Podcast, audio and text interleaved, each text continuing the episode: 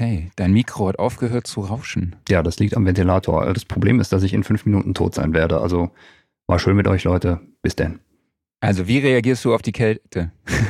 Äh, Kälte ist super. Kälte ist total toll. Da kann man eine Heizung gegen anmachen. Äh, hier für, für Wärme müsste ich mir eine Klimaanlage installieren, die ist mir zu teuer.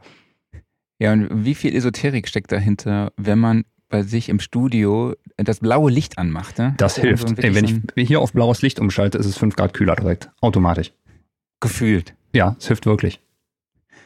Okay, dann ist das der Tipp für euch da draußen. Alle bitte blaues Licht integrieren, äh, Ventilator an und das lasst, lasst das Mikrofon einfach rauschen. Ja, eben. Ey, und, und Rambo wusste damals schon, blaues Licht ist, ne? Es, leuchtet Ja. halt blau. Bevor wir jetzt darauf eingehen, legen wir lieber los. Yes.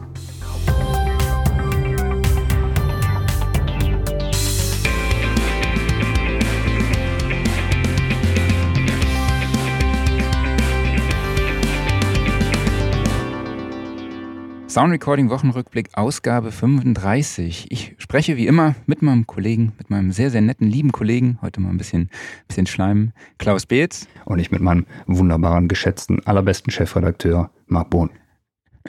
Vielen lieben Dank. Und unser Gast, wir sind nämlich heute auch wieder zu dritt. Unser Gast ist heute Florian Schober, Mixing und Mastering Engineer und auch Studiobetreiber der Tonblasphemie in Viersen. Schönen guten Morgen, Florian. Hallo, Guten Morgen, dass du dabei bist. Hast du es kühl in deinem Studio? Äh, ja, äh, schönerweise sind es äh, 23 Grad. Das ist Sommer wie Winter der Fall. Ja, da, da kann man es doch, da kann man doch arbeiten. Ne? Das ist wahrscheinlich dann auch die analoge Technik, die da ein bisschen erwärmt.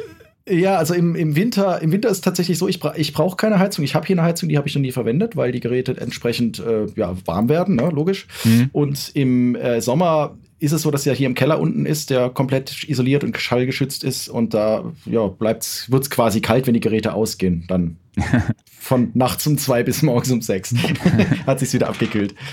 Okay. Äh, ja, die analoge Hardware ist ja auch gleich das Thema. Wir sprechen über das Thema Mastering und den Einsatz der 120 Volt Technik, äh, auf die du umgestiegen bist, beziehungsweise du dir ein Rack installiert hast. Nur mit dieser Technik. Da werden wir aber gleich noch mal dazu kommen. Und ich hatte dich, aber vielleicht, vielleicht vorab erstmal noch ein bisschen was dazu über dich und deinen Werdegang. Wir kennen uns schon seit 2016. Da habe ich dich damals in deinem Studio besucht. Ähm, aber wegen einer anderen Sache, wegen der Dante-Geschichte. Also du Ja. hast dein Studio mit Dante verkabelt. Und ich kann mich noch genau daran erinnern, dass auch da kurz vorher der SPL Iron zu dir kam. Ja. Äh, aber erzähl doch erstmal, wie kamst du dazu, dass du Mastering und Mixing Engineer wurdest? Oh, da muss ich zurückgehen. Also ich bin äh, ein Kind der 90er. Das heißt, ich habe in den 90er Jahren angefangen, quasi äh, Musik zu machen. Ähm, also ich habe klassische Musik immer schon gelernt. Ich habe verschiedene Instrumente spielen gelernt, Klavierunterricht, so das Ganze. Aber so, wo es dann eben Studiobereich ging, war dann so, ich habe mir die Synthesizer gekauft, die ersten, und habe dann als DJ, als Techno-DJ gearbeitet, mit Sven Fäth aufgelegt und ach, was weiß ich, in Europa rumgetourt. Ich war sehr viel in Süd Süddeutschland unterwegs und habe da als Techno-DJ gearbeitet. Ja, und mir nach und nach halt dann Krass. Selber die Musik machen wollen, wie das so ist. Und damals gab es noch analog, ne, der Analog-Synthesizer zusammengekauft und habe dann nachher Live-Acts gespielt, also wirklich live gespielt, äh, bis hin zur Love Parade. Äh, 2000, äh, Quatsch, was war ich, 1996 war das. Da war ich auf der Love Parade dann noch. Ja, und ähm, dann kam eins zum anderen und so habe ich dann immer weiter mich da selber weitergebildet, Studio äh, aufgebaut, habe in der Musikindustrie gearbeitet. Ähm, ja, und bin da quasi Hobby zum Beruf geworden und äh, immer so weitergegangen. Und ja, wie gesagt, man lernt nie aus und ich nehme da alles mit, was ich irgendwie finden kann. Immer noch. Das heißt, du machst in deinem Studio hauptsächlich Mixing und Mastering Arbeiten? Ja, also ich habe mich spezialisiert. Ich habe mir dann überlegt, was kann man eigentlich so machen? Also ähm, so ein super riesengroßes Studio mit zehn Aufnahmeräumen und drei Flügeln und sowas aufbauen, ähm, das war halt nicht so, dass das ist nicht dazu gekommen. Da gibt es genug Studios, die das machen. Da musste nicht auch noch eins machen. Da habe ich mich eben spezialisiert, mir überlegt, was kann ich im, wie kann ich meine mein Know-how am besten reinbringen. Habe mir gesagt, ja, dann mische ich und master ich eben und da versuche ich dann so wirklich immer bessere Qualität und immer immer spezieller zu werden, immer genauer zu werden, mich immer mehr zu spezialisieren. Und mittlerweile mache ich das am liebsten oder sehr gerne eben für Einsteiger, kleine Bands, äh, Leute, die halt, ähm, keine Ahnung, jetzt Hip-Hop-Leute, die Rapper, die Beatmaker, die mir so Sachen anliefern, bringen, was ich dann master und mische. Ebenso eher in dem Bereich, ähm, wo halt jeder mir auch die Sachen bringen kann. Das heißt, ich bin nicht so, dass ich sage, ja, nee, ich nehme nur die großen Bands, ich mische nur, keine Ahnung, unter Madonna kommt mir nichts ins Studio oder wie auch immer. ja, also ganz im Gegenteil, sondern ich, ich mache das sogar sehr gerne, dass ich auch teilweise wirklich mit Einsteigern zu tun habe, die das erste Mal Studioerfahrung sammeln, wenn sie dann hier ins Studio zum Beispiel kommen. Oder aber mhm. Leute, die mit ihren Mixen nicht klarkommen, die gesagt haben, ja, ich mische hier und äh, mach dies und das und es wird nichts und sowas. Das sichte ich, mische das. Ich mache teilweise auch äh, Coachings, dass Leute herkommen können und ich zeige denen verschiedene Dinge. Ja, und da ist das Studio quasi wirklich drauf ausgelegt, hauptsächlich auf Mischen und auf Mastering im jetzt mittlerweile sehr hoch, sehr high-endigen Bereich. Und ähm, ja, das ist so meine, mein Credo, wo ich eigentlich hingehen will. Und ja, mache also natürlich auch Eigenproduktionen. Ne? Ja, also als Einsteiger trifft man dann bei dir aber auch nicht auf die Einsteiger ja, Technik. Ne? Also wenn man ähm, die, die, die unseren Videopodcast gerade sehen, die werden im Hintergrund äh, viele analoge Technik sehen, viele hochqualitative Sachen, teure Sachen. Ähm, ja, erzähl doch mal, wie dein Studio aufgebaut ist. Ja, also ich habe natürlich jetzt neben dem High-End-Analog-Sachen äh, habe ich natürlich auch sämtliche Plugins, mehrere DAWs. Also äh, logisch kann ich den, ich fange natürlich nicht jetzt an, pass auf, das hier ist der fetteste EQ, mit dem kannst du am besten Sound machen. Das ist auch nicht die Aussage, die ich treffe, sondern ich würde Einsteigern immer da anfangen, erstmal, wo, wo ich sie abholen muss. Ne? Je nachdem, wie weit sie Erfahrung haben. Die Analogtechnik, die ist tatsächlich auch für mich äh, oder auch fürs Mastering oder eben für Aufträge, die bestmöglich ausgeführt werden wollen. Da wird es den Anfänger mit meinem System hier definitiv überfordern. Ähm, ja, aufgebaut. Es ist ein Digital- und Analogstudio. Ich kann sowohl als auch umschalten. Na, also das heißt, du warst damals da mit dem Dante-System. Äh, Dante ist von Audinate ein äh, Netzwerkprotokoll, was quasi ermöglicht, äh, ohne dass ich jetzt 128 ähm, einzelne XLR-Kabel lege, einfach das über Netzwerkkabel abzudecken. Und da habe ich ein 72-Kanal-Dante-System 128 Kanal, Entschuldigung, weil Input- und Output-Kanäle über Wandler realisiert sind, wo meine gesamte Analogtechnik plus DAW dranhängt. Bedeutet, ich kann alles mit allem verschalten. Zusätzlich habe ich zwei Analog-Patch-Base, wo alles drauf nochmal drauf hängt. Und ich habe von SSL noch eine X-Patch, die quasi ja, halb analog ist oder analog ist mit einer digitalen Steuerung, wo ich auch nochmal alle Analoggeräte untereinander verschalten kann. Ähm, das ist im Digitalen klar über die DAWs. Wie man das mit Plugins kennt, kann ich alles mit allem versetzen und ich kann eben alles auf Hardware setzen. Dann habe ich Mastering. Also mein Rackspace ist so aufgebaut, dass ich quasi ähm, mich auf SPL-Equipment äh, sehr stark äh, eingeschossen habe, aufgrund der 120-Volt-Technik, zu der ich ja gleich komme. Das hat einen Grund, also dass ich bin kein, kein Mitarbeiter von SPL oder irgendwas, sondern es hat einfach einen Grund, weil es keine andere Firma im Markt gibt, die das herstellt. Es ist ein absolutes Unique Feature, was es einfach schlichtweg nur von SPL gibt. Ja, da habe ich meine Hard meine Zentrale, sieht man das hier so ein bisschen genau, die DMC von SPL. Äh, das ist quasi mein Monitor-Controller, Abhörcontroller, Schaltungsmatrix zum Abhören und DAW Ein- und Ausgänge regeln. Ich habe den PQ, den Mastering Equalizer von SPL. Ich habe zweimal einen Distressor, der ist nicht von SPL, sondern von Empirical Labs. Der ist so ein zum Anzerren oder zum Soundverbiegen oder für, für ja, als Kompressor eben für alles Mögliche einsetzbar. Ich habe von SPL den Iron in der jetzt dann Black Edition, äh, äh ein bisschen, äh, äh, die ich schöner fand. Dann habe ich den Hermes von SPL, der hier oben ist. Das ist quasi yes. eine. Ja? Der ist relativ neu, ne? Ja, ja genau. Also die, die Sachen habe ich dann neu. Also ich habe dann quasi wirklich auf Mastering. Ich habe gesagt, komm, wie machst du Mastering? Früher habe ich das so gemacht, indem ich über eine Patchback gegangen bin und DAW raus und eine Wandlung und dann nochmal rein und nochmal mit Plugins. Und habe mir irgendwann gesagt, das ist aber nicht der richtige Weg. Eigentlich komm, bleib komplett in einer analogen Schiene und kauf dir einfach das, was du als Plugins benutzt hast, als Hardware. Ähm, schönerweise gibt's das. In den meisten Fällen. Ähm, ja, und äh, ja, dann habe ich eben mir überlegt, wie schaltest du das ganze Ding? Und da gibt es eben diese Lösung, den Hermes, ähm, was auch einmalig auf dem Markt ist mit den Features. Es gibt auch so eine ähnliche Markttricks, gibt es auch noch von anderen äh, Firmen. Ähm, und äh, aber, aber eben nicht in dem, in dem Bereich, äh, was der kann. Eben mit Parallel, komme ich gleich mit Parallelbearbeitung noch dazu. Ähm, wie gesagt, den habe ich. Dann habe ich den Gemini von SPL. Das ist eine MS, ein MS-Gerät, was quasi mein Signal in Mitte- und Seitensignal aufschl aufschlüsselt, was mhm. ich zusätzlich reinmachen kann. Das gibt mir sehr größere Eingriffe in Mastering. Dann habe ich auf der Seite drüben, also am Spiegelverkehrt hier, ähm, da habe ich dann quasi den Passek von SPL als nochmal Mastering Equalizer, der so einen bestimmten Schmelz macht. Also der hat so einen ganz fein zeichnenden Sound. Da benutze ich tatsächlich auch meistens nur zwei Bänder, weil das reicht. Du kannst noch so ein bisschen im Mittenband was machen und absenken, aber der fungiert sehr, sehr musikalisch. Und ich habe von SPL den Tube Weiterleiser, den ich auch im Parallelbetrieb mache, der übrigens kein 120 Volt Gerät ist. Da erzähle ich auch gleich noch was zu. Ähm, der auch noch mal so ein so ein Sound einfach macht zum Maus. Sound macht. Und am ja. Schluss habe ich noch einen Avalon äh, VT747 sitzen, der glücklicherweise Leveling-Regler hat, also Gain-Regler, dass ich wieder in die DAW reinkomme, ohne mir alles zu zerschießen, indem ich alles überfahre. Ja, wir haben jetzt hier, Sebastian Köpp schreibt schon, ist wohl ein SPL-Fan. Ich wollte nur noch kurz darauf hinweisen, ja. das ist kein, äh, keine gesponserte äh, Folge von SPL. Nee, tatsächlich nicht. Wirklich, äh, aber wie kam es dazu, dass du dann auch gesagt hast, ja, okay, ich gehe auf die 120 Volt Technik von äh, SPL. Ja, das war so, ich hatte ja damals den, den Iron und habe mit dem ach, gelernt zu arbeiten. Also man muss sich wirklich mit dem Gerät beschäftigen. Das ist kein Kompressor, den du einstellst und sagst, ja, kenne ich, kann ich machen. Das Ding ist wirklich so, ist sehr, sehr speziell aufgebaut. Man muss sich da wirklich mit befassen, beschäftigen, äh, diese Rectifier lesen. Da gibt es in der Bedienungsanleitung, da muss ich manchmal immer noch rausholen mit den ganzen Zeiten, dass man überhaupt weiß, was man da tut und dann kannst du die wieder vergessen, weil wenn du Input und Output regelst, ändert sich der Klang. Also man muss mit dem Ohr hören. Und ich habe immer festgestellt, wenn ich den benutzt habe und mit dem Output gegangen bin, dass hinten dran ich immer rote Bereiche hatte, völlige Pegelverzerrung. Und ähm, ja, dann habe ich mich mal mit dieser 120 Volt Technik beschäftigt und bin dann über den Klang auch, über den Sound dazu gekommen.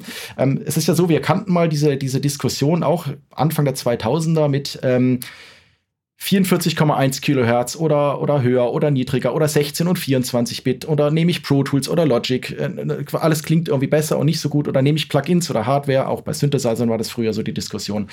Ähm, und da äh, ja, habe ich festgestellt, dass ein tatsächlich bei Netzteilen oder bei Operationsverstärkern da auch so eine Diskussion eigentlich stattfinden müsste. Ähm, aber das scheint scheint einfach gar nicht so gängig zu sein, sich da mal drüber Gedanken zu machen, was ist eigentlich, was machen eigentlich die Geräte an sich selbst? Also bevor man irgendwelche tollen Schaltungen von irgendwelchen bekannten Ingenieuren da reinmacht.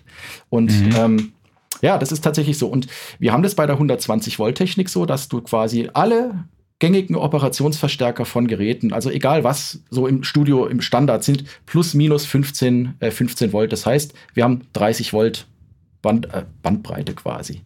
Es gibt dann die hochwertigeren Geräte haben dann plus 18 Volt.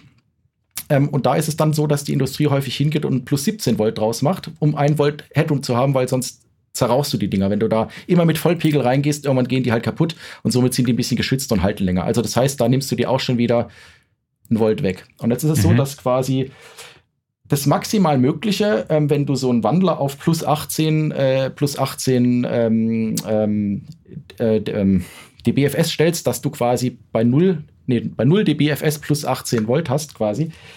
War das Volt?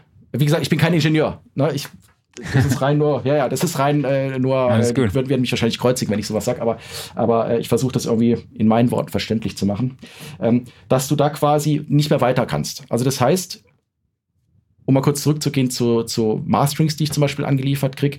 Ähm, du kriegst dann von Leuten Master, mach Master das mal und da ist irgendein Hip-Hop-Lied und das ist schon ausgepegelt mit 0 dB oder minus 2 dB und irgendwie vielleicht ein Limiter drauf, obwohl ich sage, bitte ohne Limiter, aber die kommen halt so vielleicht aus den Beats-Maschinen raus, wie auch immer. Kriege ich angeliefert und dann heißt ja, mach mal Fett, mach mal Bass drauf. So, und es geht halt, wenn ich das aus einem Wandler rausschicke, bin ich quasi, habe ich noch 3 dB Headroom von der Voltspannung her und wieso soll ich da einen Bass hernehmen? Das heißt, ich muss erstmal Gain Staging machen und runterpegeln. Mache ich ein Gain Staging, minimiere ich an einer DAW auch gleichzeitig die Bittiefe. Das heißt, die DAW arbeitet nicht mehr auf 24 oder 20 Bit, sondern nur noch auf 16 oder noch weniger, je nachdem, wie tief ich gehe im Pegel. Und ähm, das muss ich dann wieder aufholen, indem ich wieder also du, du pegelst ständig an irgendwelchen äh, Thresholds und Pegeln und Sachen rum, dass du überhaupt erstmal auf einen vernünftigen Pegel kommst. Äh, ja, und wenn du dann eben deswegen die 120 Volt, da habe ich quasi plus minus 60, äh, 60 äh, Volt Spannung, das heißt dann insgesamt 120 Volt. Äh, da kann ich quasi mit vollem 0, 0 dB Pegel rein und könnte quasi die, die, die Bassdrum noch um 18 dB anheben, ohne dass was zerrt. Ja, krass. Habe ich, das hab ich das verständlich erzählt? Oder mhm. gemacht? Das ist die Frage. Ja, schon. Ja, Klaus, also das, heißt, das heißt, normale, normale, normale äh, Geräte überfahre ich ständig im Pegel. Und das ist mein Problem, was ich dann hier hatte. Das heißt, ich habe ein SPL-Gerät gehabt, da bin ich rein, habe Gas gegeben und alles, was danach war, war im roten Bereich. Da musste ich okay. erstmal komplett alles runterziehen, runter machen und da konnte ich das den Iron nicht richtig verwenden, weil wenn du beim Iron beim Output-Regel plus 6 oder plus 8 dB reinmachst, ändert sich der Klang. Da kannst du das Klang mitbauen. Also das soll mehr zerren oder soll irgendwie also Sound machen schlichtweg. Und das ging nicht, weil dieses nach, nachfolgende Gerät direkt Eingangsstufe zack überfahren war. Ähm, weil halt einfach aus dem Iron mehr rauskommt als, als äh, plus 18 dB, beziehungsweise, ne? Da ist dann Feierabend, ja. was hinten dran ist. Ja, und deswegen habe ich mir gedacht, komm, dann guck mal, was es, was gibt's denn für Alternativen? Ja, und die einzige Alternative war mehr SPL-Geräte, dass du bis vom Anfang bis zum Ende ja kontinuierlich auf 120 Volt bist, weil ja. ähm, ähm, weil du quasi, ähm, ja, sonst echte Pegelprobleme kriegst. Du musst immer, immer rumpegeln. Das Problem habe ich sogar mit SPL-eigenen Geräten, indem ich diesen Tube-Weiterleiser auch äh, in, diesem, in diesem in, dieser, in dem Setup drin habe und wenn ich den zum Beispiel benutze im Hermes, da überfahre ich den direkt. Das heißt, ich habe vorne dran minus 10 dB Dämpfungsglieder, damit erstmal 10 dB weniger Pegel überhaupt ankommen. Jetzt wird der findige Mensch sagen, ja, da musst du die hintenher wieder aufholen, die 10 dB. Die sind ja erstmal weg. Ne? Und da der Hermes zum Beispiel so eine tolle Sache, du kannst was in den Parallelmix reinmachen und kannst die 10 dB wieder aufholen verstärken. Also von daher habe ich da dann kein Pegelproblem. Ich habe das Pegelproblem dann mit einem Kabel sozusagen gelöst. Und ähm, ähm, ja.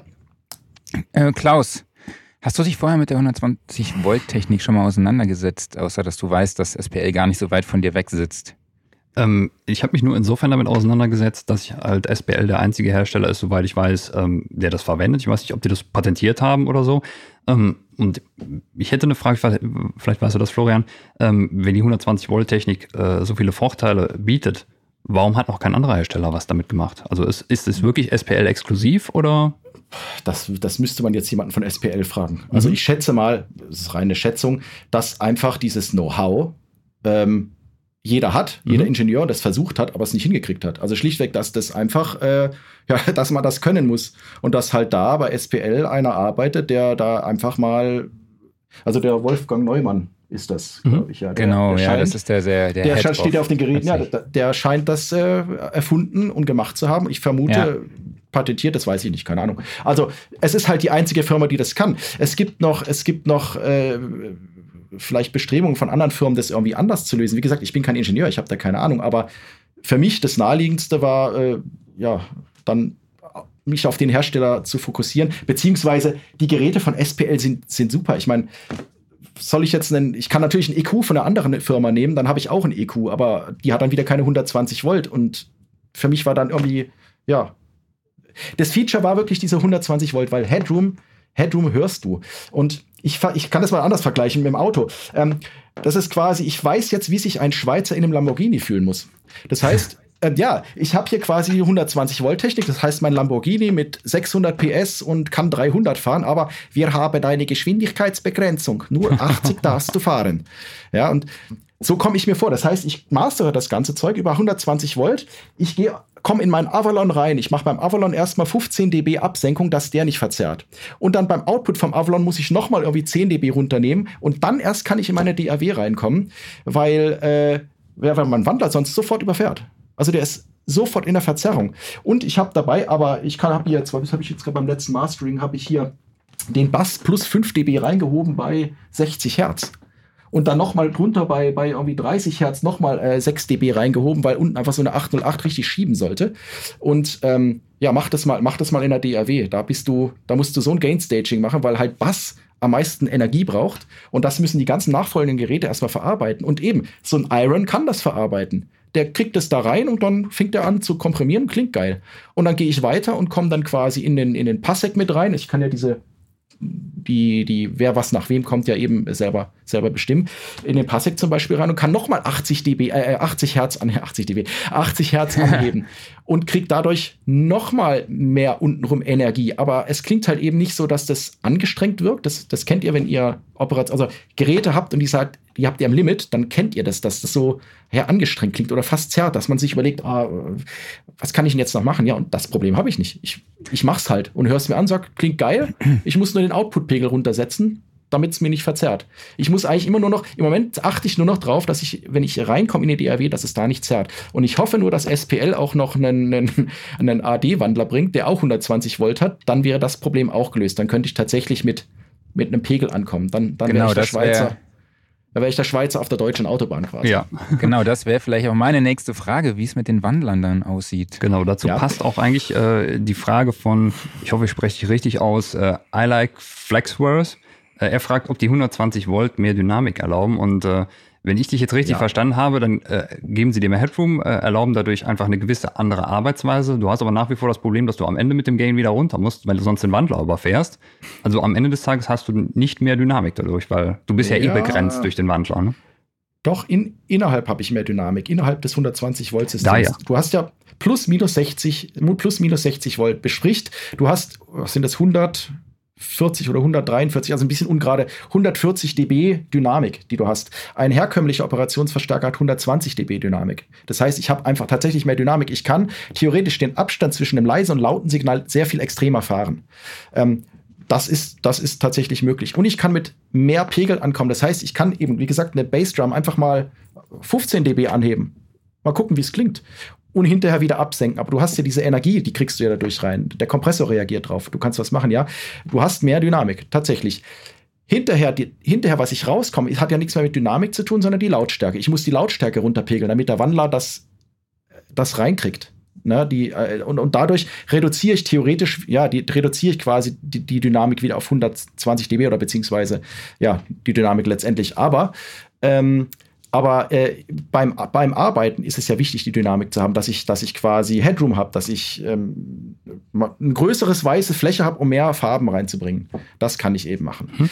Das, und deswegen, genau. ja, das tatsächlich, mein, mein Flaschenhals ist tatsächlich der AD-Wandler, das ist schon richtig, ja. Mhm. ähm, überhaupt auch mit Wandlertechnik. Ich bin absolut kein Esoteriker. Also ich bin immer noch, es gibt wirklich geile Plugins. Ich verwende auch gute Plugins. Es ist nicht so, dass ich ein Hardware-Fetischist bin oder da nur noch Hardware ist das Beste, sondern ähm, ich bin auch kein, kein High-Ender, äh, kein High-Ender, kein, kein so ein, so ein, so ein Hi-Fi-Mensch, äh, der dann, keine Ahnung, einen acht Meter dickes Kabel braucht, weil dann klingen die Geigen geigiger, wie man das so manchmal mitkriegt. Ne?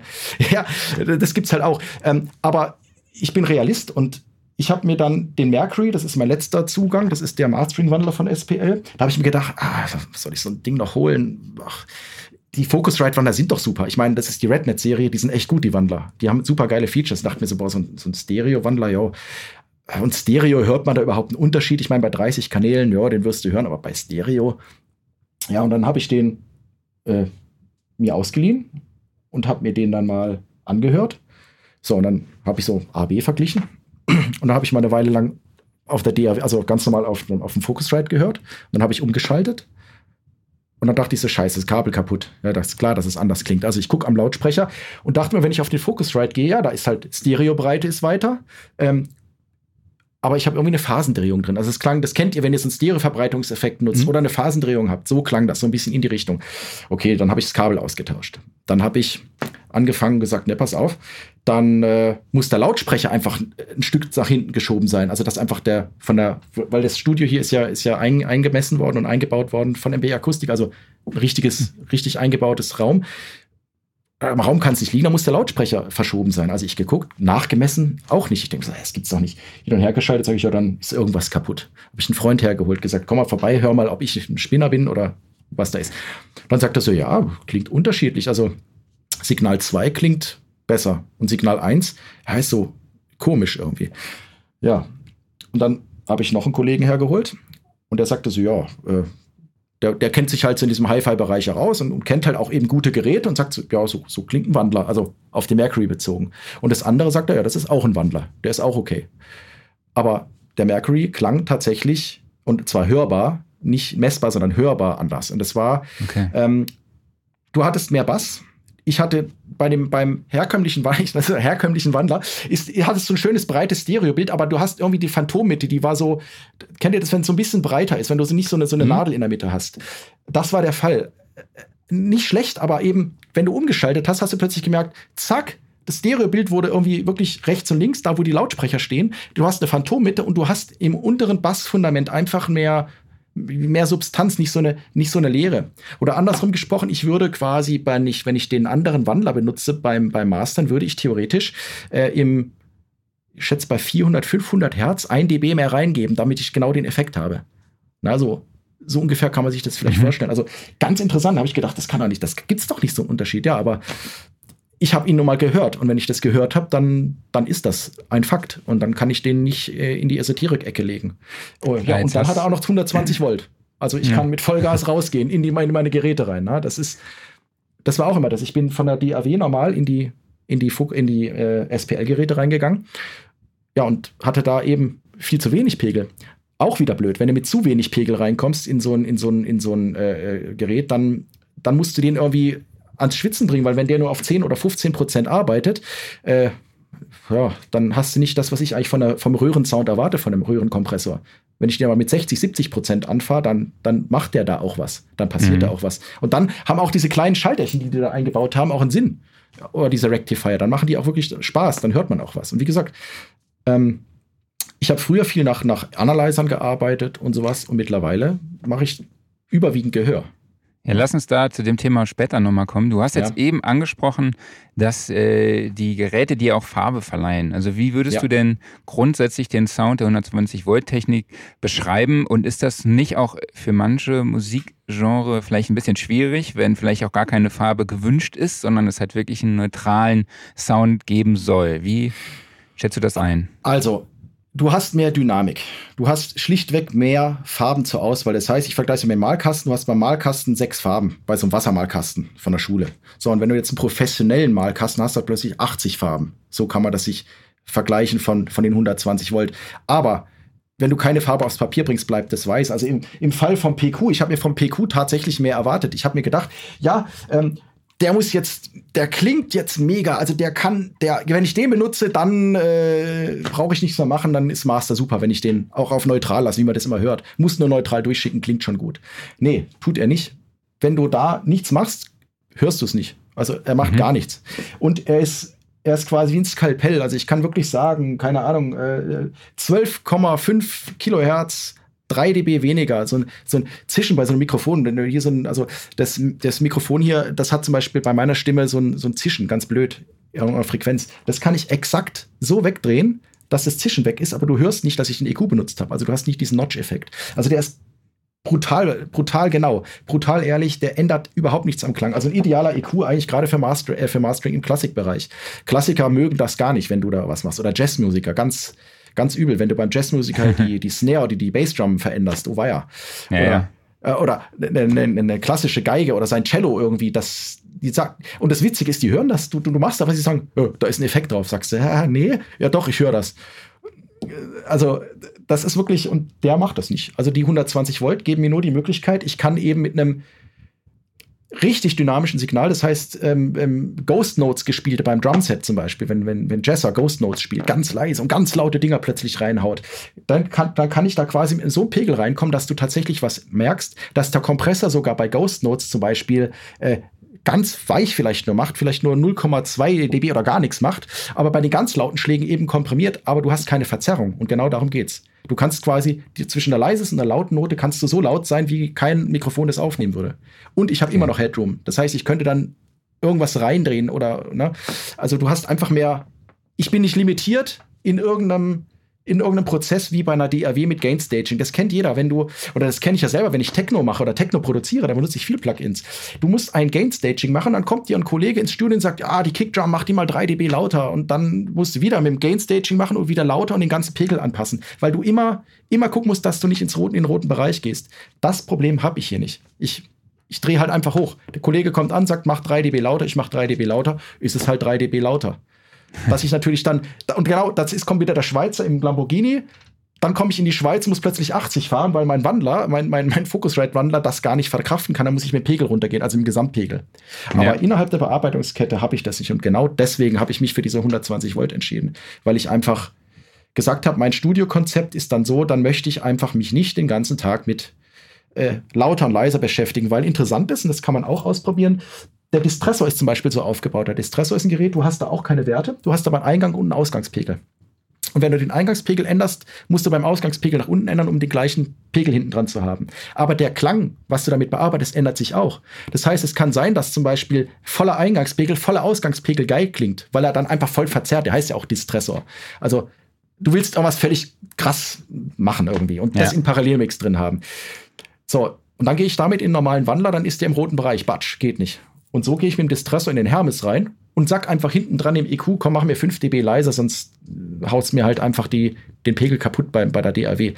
Das, könnt, das kann ich machen, theoretisch. Also ich kann den Distressor auf was ich, plus 30 dB oder was der auch immer macht, rein, reinkriegen. Das machen die Geräte okay. hinten dran, ja, die arbeiten halt weiter, ohne. Also ich habe dann die Verzerrung vom Distressor und nicht von den nachfolgenden Geräten. Sowas zum Beispiel. Du kannst. Und kreativ völlig dich verausgaben mit, mit, der, mit der Hardware. Und das ist, das macht einfach auch, es macht halt auch Spaß. Ich meine, es ist halt wirklich auch, es macht auch Spaß, muss ich sagen. Ja, das hört gesagt, man bei dir auch. Ne? Ja, gesagt, weißt du, Lamborghini, wie gesagt, der Schweizer im Lamborghini kauft den sich trotzdem in der Schweiz. Der darf zwar nur 80 fahren, aber es macht halt auch Spaß, in so einem Ding drin zu sitzen. Ne? Ja, Denke ich mal. Und ja, da, darum geht's. Also es ist ja auch nicht, ich mache es ja auch für mich, äh, weil ich habe wieder Spaß am, am Mixen, am Musik machen und, und auch wenn ich meine eigene Produktion mache und so Hip-Hop mache und einfach mal sag, ey geil, komm, 808 Kickdrum, die ich master mal nur die Kickdrum, ich will einfach mal die, die, die Kickdrum des Todes haben, ja, dann kann ich das machen und ich kann einfach drehen und probieren und üben und, ne? Ja. Es ist halt einfach eine Fun auch, es macht auch Spaß letztendlich. Klaus, hast du an dieser Stelle noch eine Frage oder gibt es vielleicht eine Frage von den Usern, die gerade zuschauen? Ähm, es gibt gerade nichts Spezielles zur ähm, 220 äh, Volt Technik. Äh, gleich kommt noch eine Frage allgemein zum Einbinden von Outboard Gear. Ähm, mich würde interessieren, wenn du dir jetzt weiterhin Geräte kaufst, ähm, achtest du dann wirklich nur noch darauf, dass sie, ich sag mal, aus der 120 Volt Technik stimmen, also eigentlich dann von SPL sind oder sagst du jetzt beispielsweise, wenn du hast jetzt zum Beispiel den Distressor schon erwähnt und Empirical Labs kommt jetzt mit einem neuen Gerät und das äh, haut dich um, äh, sagst du dann, ja mhm. klar, packe ich mir trotzdem rein, dann nehme ich halt in Kauf, dass ich eben vorher ein bisschen Gain Staging machen muss und das ist okay für mich oder bleibst du jetzt strikt da drin? Nee, also das ist so, wenn jetzt, es gibt, es gibt noch Geräte von anderen Firmen, die äh, durchaus mit der 120 Volt Technik auch äh, gut kooperieren, sag ich jetzt mal. Es ist halt so, es gibt, du musst halt immer gucken, wo kriegst du so Dämpfungsdinge her. Das heißt, es gibt irgendwelche Dämpfungspads, das ist gut, wenn du irgendeinen Kollegen hast, der dir die mal durchmisst, ob, um zu wissen, ob die am Sound was machen, weil es gibt auch billige, die machen dann vielleicht den Klang kaputt, da muss man ein bisschen aufpassen ich muss letztendlich entweder über eine Patchbay gehen und vorher einen Leveling-Regler haben. Der einzige Nachteil, den zum Beispiel der PQ hat, der hat kein Master-Out. Also normalerweise müssten eigentlich alle SPL-Geräte ein Master-Out haben, um die überhaupt kompatibel zu anderer Hardware zu machen. Wenn man es mal mhm. ganz böse sagt. Ja, aber, äh, aber letztendlich, ähm, ja, der hat kein Master-Out und letztendlich, wenn ich den in eine Patchbay mache und danach eben ein Gerät habe, was eben keine 120 Volt macht, müsste ich davor das Gerät dämpfen und danach wieder aufverstärken. Mhm. Ich habe mal geguckt, es gibt auf dem Markt auch keine Geräte, die das machen. Es gibt keine keine Ahnung, Aufhol-Patch oder mir ist keine bekannt. Ähm, das ist quasi der technische, der technische Nachteil, den ich dann habe gegenüber herkömmlichen, herkömmlichen Geräten auf dem Markt. Auf der anderen Seite, ähm, klar, wenn es ein, ein, ein, gutes Gerät gibt, äh, dann, dann kaufe ich mir das durchaus vielleicht, weil, und das ist auch ganz toll, äh, SPL hat ja schon ein bisschen mitgedacht äh, um ihre. ähm, du hast hier bei der, bei der DMC hast du ein Trim Input Trim und Output Trim. Also du hast ja die, quasi den gesamten Ding geht über eine, geht bei der DMC-Konsole über einen Insert und du kannst den Insert auch nochmal um 6 dB pro Sag Sag doch mal kurz, was das ist. Äh, was die macht DMC, die? was die ist? Ja. Ah, die DMC, habe ich eingangs schon gesagt, ist quasi so. meine, mein Monitor-Controller und ich habe ich hab die Möglichkeit auch eben über ein Insert meine gesamtes, meine gesamtes Outboard-Equipment als Stereo Kanal einzubinden, wo der Hermes okay. drauf liegt, wo wieder alle Geräte drauf sind. Ist immer sternförmig Verstehe. angeordnet. Die Alles DMC klar. ist quasi mein Herzstück. Also da schalte ich ein, aus, Lautsprecher an, aus. Ich kann in Echtzeit analogen Vergleich machen zwischen dem ungemasterten Stück, indem ich das dann zum Beispiel auch plus 10 oder plus 15 dB, eine plus 10 dB, glaube ich, maximal, ja, plus 10 dB anhebe und äh, das gemasterte Stück umschalte, dass ich den Pegelausgleich habe, ne, zwischen leise und laut logischerweise. Ähm, sowas kannst du alles mit der DMC machen. Und eben, sie hat einen, in dem Insert, wo, da, wo die ganzen Geräte dran sind, ein Insert drin. Ich kann also 12 dB im Eingang und im Ausgangssignal absenken. Das heißt, wenn ich jetzt nur ein normales äh, Gerät dran machen würde, könnte ich da schon mal mit 12 dB weniger Pegel arbeiten. Also ich muss mhm. mich quasi reduzieren. Also ich darf halt nicht bei meinem Lamborghini aufs Gas drücken, ich muss halt langsam fahren. Äh, das kann ich damit so ein bisschen re realisieren in die Richtung. Die andere Sache ist ein Dämpfungsglied vorne dran machen, hinten dran Aufholverstärker oder eben ohne Aufholverstärker, gehst halt mit weniger Pegel rein und holst den wieder durch so ein 120 Volt Gerät auf, indem du mit Vollpegel arbeitest. Also da bin ich auch ach, weiß nicht, ob man das so machen darf, äh, laut, laut Mastering-Ingenieurs-Handbuch oder nicht. Ich mache es halt einfach. Äh, ich höre mir das an, klingt's gut, ist es gut. Wenn nicht, dann muss ich mir was Neues überlegen. Es Absolut. sei denn, mir kommt mal irgendwann eines Studio und sagt, nein, da gibt's eine Lösung, mach das doch so. Also, ja, ich habe auch vieles okay. über eine Analog-Patch-Bay verkabelt, das heißt, ich kann Geräte einfach dazu stecken. Und über den Parallel-Input-Weg vom Hermes kann ich eben ganz einfach die Sachen auch Geräte, die weniger Pegel haben, reinbinden und dann sage ich phase nur ein paar Prozent dazu. Also das geht auch. Also man, ja. es kann man mitarbeiten. Jetzt habe ich noch mal ein bisschen recherchiert. Klaus, die Frage, die du eben ähm, noch erwähnt hast, würde ich gerne an den Schluss stellen. Mach mal. Ich würde gerne noch, ich habe ja noch in unserem alten Interview recherchiert und habe ich einen Satz gefunden. Florian, Florian ist der Meinung, dass viele Master von elektronischer Musik, die rein digital gemastert wurden, einfach fetter klingen. Ja. Wie hat sich diese Aussage innerhalb der letzten vier Jahre verändert und warum? Toll. also normalerweise bei so Politikern, dann, dann, kriegt man so Fragen im Vorfeld, dass man sich da was überlegen kann. Aber äh, gut, ähm, ja, also die Aussage hat sich insofern verändert. Ich kannte die 120 oder ich kannte das so nicht. Ich habe noch nie mich mit befasst, eben wie jeder andere auch. Ich habe mich noch nie damit befasst, ähm, mhm. mit, mit Operationsverstärkung und deren Inputs und Output-Möglichkeiten. Ich habe mich immer befasst mit, ja, das Gerät von dem Hersteller ist super und das von dem und die klingen toll und äh, damit. Ne? Ich habe Gainstaging immer schon gemacht. Ich habe äh, mit, mit, digitalen Komponenten gearbeitet. Damit kriegt man definitiv einen geilen und fetten Pegel hin. Gerade bei Techno und bei elektronischer Musik kannst du damit tatsächlich einen guten Pegel machen. Ja, aber dann habe ich mal zwei Masterings gemacht. Ein elektrisches, also rein Plugin-basiertes und eins über die Hardware und dann mal gehört. Ähm, der Unterschied ist letztendlich das, was mich auch immer gestört hat, wenn ich was selber von mir gemischt habe oder was gemastert habe. Äh, das kennt jeder. Also, ah, die Produktion von dem klingt besser oder klingt anders. Ja, weil das halt anders macht. Ist klar. Ist, äh, ne? Aber mich hat immer gestört, ich persönlich, wollte für mich immer so eine, eine Tiefe im Sound haben, eine Dreidimensionalität, weil wie gesagt, ich komme aus der klassischen Musik, ich spiele selber Klavier und Flügel und ob du einen Flügel auf einem Flügel spielst oder ob du einen Flügel von einem High-End, super teuren Super-Plugin spielst, ist für mich ein extremer Unterschied, weil ich Pianist bin quasi vom Gehör her. Und genau das ist der Unterschied, den ich dann analog digital erlebt habe. Der Pegel wurde jetzt bei Techno, wird der Pegel nicht lauter oder, oder ja, letztendlich hast du genauso einen clubtauglichen Pegel, aber du hast vom, vom Gefühl her und vom Sound her einfach mehr Dimensionalität, mehr Tiefe. Du hast einfach bei einer, die Kickdrum, die schiebt doch unten bei 40 Hertz nochmal, ohne dass es irgendwie kracht oder zerrt. Ich muss eben keine Low-Cut-Filter bei 50 Hertz schon setzen, um irgendwie ähm, überhaupt was machen zu können, ohne dass es verzerrt. Ähm, und ich kann sehr viel entspannter hören und arbeiten. Die Hör, also ich ermüde nicht im Gehör, weil die, weil ich nicht das Gefühl habe, so immer am Limit vom, vom Operationsverstärker zu arbeiten. So knapp, jetzt, jetzt zerrt's gleich. Ah, mal noch ein halbes dB leiser, es zerrt. Hm. Ich muss immer gucken, dass ich Headroom habe. Das habe ich nicht mehr. Und das, dieser Stress, den habe ich weniger dadurch auch. Und ähm, ja, ich sag, du, ein sehr gutes digitales Master äh, ist durchaus auch völlig tauglich. Aber wenn du das Gleiche mit den gleichen Möglichkeiten dann eben analog machst, sagst du dann auch, ah, fühlt sich irgendwie fetter an oder ja, dann hat sich die Musik sehr stark geändert. Also mhm. das, ist, das ist auch so, wir haben jetzt mittlerweile Streaming und ich kriege ganz, ganz viel gesagt mit der Vorgabe, bitte für Spotify streamen oder bitte für MP3 oder was auch immer machen. Das heißt, dann hast du deinen High-End-Kram und dann wird es hinterher zum MP3 gemacht oder zum Streaming-Teil. Ähm, da ist es auch so, dass du quasi ähm, bei Spotify zum Beispiel, die wollen minus 1 dB haben bei, äh, bei minus äh, 14 LUFS. Oder eben, wenn du das lauter machst, und da haben wir das im Bereich Hip-Hop und Techno, wenn du viel Kick-Drums und viel Bass besser hast, dann wird die LUFS zwangsläufig lauter, weil alle wollen es ja fett haben. Dann musst mhm. du bei mhm. Spotify minus 2 dB machen. Äh, sonst ja. nimmt Spotify und, und du musst es ja vorher noch komprimieren und als FLAC anliefern. Wenn du das nicht machst, nehmen die ihren Limiter, schieben den drauf und zack klingt dein Spotify-Stück komisch. Also Bässe gehen weg, äh, Höhen werden stärker, äh, die, die, die Höhen, äh, die, diese, diese Gluckerei, kennt ihr das ganz schlecht, äh, ganz schlechtes MP3 zum Gluckse immer drauf.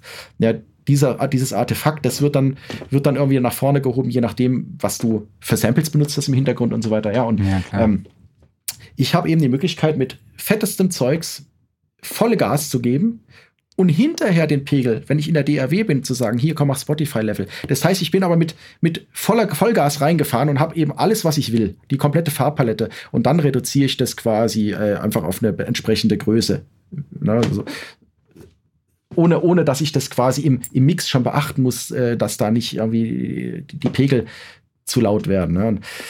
Ja, zu ja. dem Thema haben wir auch noch eine eigene Podcast-Episode mit Moritz Meyer vor ein paar Wochen geführt und über dieses Thema Mastering für Streaming-Dienstleister gesprochen. Also alle, die jetzt zuhören oder zuschauen, können unseren, in unserem Archiv auch mal danach suchen. War eine sehr, sehr interessante Folge auf jeden Fall. Ja, Thema gesagt, Mastering. Sind, du bist heute echt mit sowas konfrontiert. Dann ist es noch so, dass zum Beispiel wieder Operationsverstärker, das kennt ihr auch, Handys zum Beispiel äh, oder, oder oder, ob, oder Geräte, die mit so kleinen Netzteilen gespeist sind, die haben dann vielleicht weniger als 15 Volt. Äh, es gibt sogar die 500er Modul. Ich habe hier ein 500er Modul getestet, das angeschlossen, das war sofort im roten Bereich. Also zack, rot. Und mhm. da den Pegel zu reduzieren, war schon fast krass, weil ich da echt, was ich 30 dB runter musste, um da überhaupt damit arbeiten zu können. Und ähm, ähm, wenn du heutzutage dann, ähm, keine Ahnung, so, so Handy-Netzteil-basierte Wandler nimmst oder sowas, die haben dann vielleicht nur noch plus 12 dB oder plus 8 dB, also 8 dB, plus minus 16 dB zum Beispiel dann nur noch. Das heißt, du hast noch weniger Dynamikumfang. Du bist sofort im, in der Verzerrung, sofort im roten Bereich. Deswegen Deswegen hat die Industrie oder hat ja, gibt es im HiFi-Bereich ja auch ganz viele diese sogenannten DACs, also die, die Digital Audio Converter, mit denen du dein Kopfhörersignal wesentlich aufbessern kannst indem du das quasi vom schlechten Handyausgang in einen guten DA-Wandler reinbringst, der mehr Verstärkungsleistung hat, sodass du überhaupt ein bisschen äh, verzerrungsfreie Musik hören kannst. Ansonsten verzerrt es halt einfach. Du hast einfach sofort eine Verzerrung und denkst, wo kommt die her? Ich habe doch noch gar nichts gemacht. Ne? Ja. Ähm, ja, und das, das Problem wird immer mehr. Also du wirst immer mehr wir reden eigentlich immer mehr von Pegelproblemen. Diese komische, diese 24-Bit- und, und 16-Bit-Diskussion, die gibt es irgendwie, ja, Mittlerweile kannst du alles mit 24-Bit machen. Jeder, jedes Format, jeder Streamingdienst akzeptiert das quasi. Aber, aber die, die Endgerätverstärkung, die, die Operationsverstärkung in Endgeräten, da sprechen die allerwenigsten drüber. Klar, ich bin, wie gesagt, auch kein Ingenieur. Für mich ist es auch so, äh, da habe ich hier 0 dB FS bei plus 14 dB, äh, uh, 18 dB, keine Ahnung. Äh, für mich ist das auch so ein bisschen so, äh, ne, aber, aber ja. letztendlich hört man das. Übrigens, auch ganz ja. interessant ist, natürlich sagt dann jemand, der sich damit jetzt besser auskennt, der wird sagen, ja, dann, dann schalte doch deinen dein Wandler auf plus 24 dB, dann hast du noch mal mehr dB Headroom. Ähm, das geht aber nicht. Das ist physikalisch zum Beispiel begrenzt. Ein Operationsverstärker, der plus minus 18 dB macht, kann nicht plus 24 machen, auch wenn man das schalten kann. Ich denke, dass da auch irgendwas dann gerechnet wird oder dazu addiert wird, was gar nicht vorhanden ist und dadurch hast du wieder eine Verzerrung. Also ich habe es hier probiert, funktioniert nicht. Ich habe hier meine meine Wandler auf plus 18 dB stehen, weil das ist das Maximum, was mein Operationsverstärker, der drin verbaut ist, überhaupt leisten kann. Ich kann mhm. nicht einfach mehr machen. Ich kann es mehr schalten, aber das macht nicht mehr. Und genau 120 Volt Technik habe ich dann noch 15 oder 20 dB mehr. Einfach schlichtweg, die ich vielleicht nicht nutze oder nutze, aber es ist Headroom. Ich kann es nutzen, wenn ich es will. Jetzt haben wir ja auch viel über Hardware gesprochen ähm, und auch eben nochmal das Thema digital äh, auch erwähnt. Wo nutzt du denn noch Software in deinem Workflow? Also, Produktionen nutze ich Plugins, schlichtweg, weil es einfacher ist. Was ich gerne mal mache, ist, ich benutze meine Hardware auf den Busausgängen, wie eine Summierung theoretisch. Also ich nehme quasi den Drumbus und da habe ich dann, dass ich einen PQ und einen Iron oder Passec drauf, um einfach so einen Bus-Sound zu machen, weil äh, wenn ich das auf alle Kanäle mache, das da, da, und du willst eine Änderung machen, dann musst du so alle wieder zurückfahren, das kannst du vergessen. Also in, Praktisch, in der Praxis, wenn du Mix machst, geht das so nicht. Da benutze ich eigentlich viel Plugins. Ähm, Im Mastering-Bereich benutze ich Plugins am Anfang. Eine Plugin-Kette äh, besteht aus, oder eine, eine Mastering-Kette besteht aus wahnsinnig vielen Geräten, im, die im Zusammenhang arbeiten. Das heißt, mein Mastering beginnt, indem ich quasi ein Gain-Staging mache. Das heißt, ich kriege ein Musikstück angeliefert und der Kollege da hat mal wieder äh, kein Headroom gemacht, sondern ich habe dann Ausschläge bis quasi 0 dB oder minus 1 dB, irgendwie so ganz knapp. Da gehe ich runter so, dass ich minus 2 dB in der DAW habe, dass die DAW definitiv nicht verzerrt. Und dann nehme ich ein Plugin, meistens einen dynamischen EQ, keine Ahnung, von irgendeinem Hersteller gibt es Fabfilter, Hofer, was auch immer. Äh, und da schmeiße ich Sachen raus, die, ich, die mich schon von der Anlieferung her stören. Also das heißt Zischfrequenzen. Oder ich mache meistens auch einen Low-Cut schon mal bei 30 Hertz oder 20 Hertz. Der Low-Cut, Low-Cuts und High-Cuts sind eigentlich das Allerwichtigste am Anfang, weil du kriegst immer Zeugs angeliefert, was wahnsinnig Ausschläge hat, logischerweise. Das wissen auch viele nicht oder machen es, beachten das nicht. Wenn du Geigen einspielst, also eine Violine einspielst von der DAW, hast du plötzlich bei 20 Hertz Ausschläge. Da gibt's normalerweise nichts. Das ist halt durch vielleicht Programmierfehler von, von irgendwelchen Sachen. Und Plugins, glaube ich, haben auch vielleicht einen Programmierfehler in diesem unhörbaren Bereich oder haben irgendwas, wo halt eben auch Ausschläge passieren können. Und Kompressoren reagieren aber darauf. Also ähm, mache ich da Low-Cuts hin, 30 Hertz oder 40 Hertz teilweise. Bei Hip-Hop teilweise sogar bei 40 Hertz, weil ich die hier durch die analoge Sache eben so weit der, dermaßen aufpumpen kann, dass ich die nicht brauche im Ursprungssignal, weil das alleine durch die Filterverschiebung anscheinend schon passiert. Technisch genau weiß ich das nicht warum, aber es hört sich so an. Ja, auf jeden Fall. Ähm, ähm, ja, mache ich dann den Low-Cut. Dann mache ich mit dynamischen EQ Zischfrequenzen die Essing so ein bisschen, so was halt so stört weg. So, und dann mhm. geht's schon in, und dann geht's quasi in meinen analogen Prozess. Im Moment habe ich das dann so, dass ich quasi in einen Transient Designer reingehe und dann in, ein, in, die, in die Distressoren, die im Parallelmix auf dem Hermes liegen, ganz am Anfang. Das heißt, ich komprimiere schon direkt am Anfang was. Einfach erstmal einen Pegel schaffen. Du hast ja Pegel, die machen da irgendwie so. Ich rede jetzt wirklich Hip-Hop. Im Hip-Hop-Bereich zum Beispiel, ich will einfach einen fetten Fundament haben. Da, da mache ich bei der Kickdrum unten, also wirklich im Bassbereich, ein bisschen Kick rein, äh, dann den, den, äh, den Distressor rein, um da eventuell eine Sound, einen Sound zu machen, Dreck reinzubringen, äh, Crunch reinzubringen, je nach Anforderung. Oder eben auch nicht. Das kommt drauf an. Also im letzten Fall hatte ich einen, der wollte so ein bisschen Ami-mäßig, Style, crunchy, dreckig klingen. Dann habe ich genau das gemacht mit einer höheren Verzerrungsstufe. Und da kann ich in Distress einfach sagen, oh, drehen wir mal auf, auf, auf, auf. Oh, jetzt, jetzt, jetzt ist geil. Jetzt klingt jetzt Zerz. So. Und dann wäre schon bei einer DAW das so, dass du die nachfolgende Geräte direkt wieder pegeln musst. Habe ich nicht. Ich gehe nämlich, bin ja in 120 Volt Technik, lass es halt so laut. Und dann drehe ich einfach den Parallelmix runter, sag, den will ich nur 15 oder 20 oder 30 Prozent drin haben. So. Danach gehe ich auf den PQ, den Mastering Equalizer, und dann kann ich, wenn ich da wieder irgendwas erzeugt habe, was wieder irgendwelche schwierigen Frequenzen sind, die entweder rausnehmen oder ich gebe zum Beispiel Bassfundament rein und mache erstmal so einen Grundsound, dass einfach der, der ganze Track schon mal klingt so, yo, wenn du den PQ ausmachst, denkst du plötzlich, ups, was ist denn jetzt passiert? Irgendwo ein Loch drin. Machst du wieder an, klingt's wieder geil. Also das mache ich damit. Und dann geht's direkt in den, den Iron in den Mastering-Kompressor und da mache ich relativ starke Kompressionen eigentlich auch und der Iron kann das und ich habe die Möglichkeit, und das ist jetzt wieder digital, in der DAW kopiere ich mein File und das kopierte File gebe ich äh, per Ausgang in den Analogeingang vom in den analogen Sidechain-Eingang von dem Iron rein und mache mit einem digitalen EQ dann da die Sachen weg oder die Frequenzen stärker, die ich rausheben will, die der, auf die der Kompressor reagieren soll. Das ist zum Beispiel auch ziemlich geil, dass der einen Sidechain hat, den man extern dazu fahren kann. Das mache ich dann mit einem Digital-EQ. Und dadurch kann ich im Iron bei der Kompression im Mastering auf Sachen Wert legen. Zum Beispiel die Stimme soll stark komprimiert werden oder der Rapper ist zu laut. Dann kann ich den Rapper quasi da ein bisschen leiser fahren äh, an bestimmten Schlagwörtern, weil der Kompressor genau nur auf die Sprache reagieren soll, indem ich dem Digital-EQ da einen Peak reingebe. Naja, man könnte das auch analog lösen, nur digital ist mhm. da besser, weil da kann ich tatsächlich das wirklich genau machen. Da nehme ich übrigens ganz normal von der DAW einen internen, einen internen EQ. Also da nehme ich nicht irgendwie den High-End-Kram, sondern irgendeinen okay. halt. Ist egal. So, und äh, dann geht's weiter. Äh, das Ganze natürlich auf MS, also Mitte-Seite wird es die ganze Zeit bearbeitet, Mitte und Seite getrennt. Ähm, das wäre vielleicht ein eigener Workshop, weil das wird dann zu kompliziert, um das jetzt genau zu erklären. Ja, auf jeden Fall. Danach geht's dann in den Passec rein. Das ist der passive EQ. Und mit dem mache ich einen Schmelz. Wenn du bei dem die 80 Hertz anhebst, also wirklich 60 und 80 Hertz, einfach ein paar dB an, kriegt das ganze Ding einfach von, von einem fetten, fett, fettes Fundament, wird so ein fettes Fundament. Also du hast einfach diesen äh, Fett, ne? Einfach fetter Bass. Das kannst du damit genau erreichen. Und dadurch, dass ich ja alles, ich habe, ihr habt gehört, ich habe jetzt alles angehoben. Normalerweise würde man eigentlich sagen, ja, eigentlich ist Absenken besser als Anheber. In dem Fall finde ich es halt mal geiler, alles anzuheben. Vollkommen egal. Ich habe die 120 Volt. Ich habe ja immer noch Headroom. Also das heißt, ich wäre jetzt schon lange über dem roten Bereich bei einer DAW. Ich habe da immer noch genug, dass ich sage, oh, komm, mach mal 5 dB bei 80 Hertz. Na, und dann nehme ich im oberen Frequenzband beim Passec hebe ich auch wieder an. So dass oben so eine, so eine Glossy, so, eine, so ein Schmelz reinkommt. Ne? So, so ein, das, der mhm. macht so einen Sound einfach. Das klingt halt geil. Ne? Und wenn du ihn ausmachst, ist nicht so geil. Und dann habe ich im Parallelbetrieb gleichzeitig, dann hinten dran geht's vom MS auf Stereo. Da habe ich den Tube-Weiterleiser drin. Mit dem kannst du, wenn du den so Vollgas gibst und 10% reinfährst, kriegst du noch mal so ein, der macht halt ganz viel mit Röhrensound und, und so mhm. Röhrenzerrungen und kriegst auch noch mal so einen Schein, Schein drauf. Und dann geht's in den Avalon. Beim Avalon mache ich eine minimalste, das ist ein Optokompressor, der ist eigentlich relativ nicht so toll, der Kompressor, sag ich mal. Aber wenn du den so anfährst, dass er fast nicht arbeitet, sondern ich keine Ahnung, ich schätze vielleicht ein halbes dB oder so, dass er wirklich nur die Leveling macht über die ganze Zeit. Ganz lange AirTag, ganz lange Release-Zeit, dass er nur so ein so schwebt oben drüber. Und beim Avalon hast du sehr schön den EQ hinten dran, wo du bei 32 Kilohertz nochmal einfach so ein Shelving-EQ mit 4 dB anheben kannst.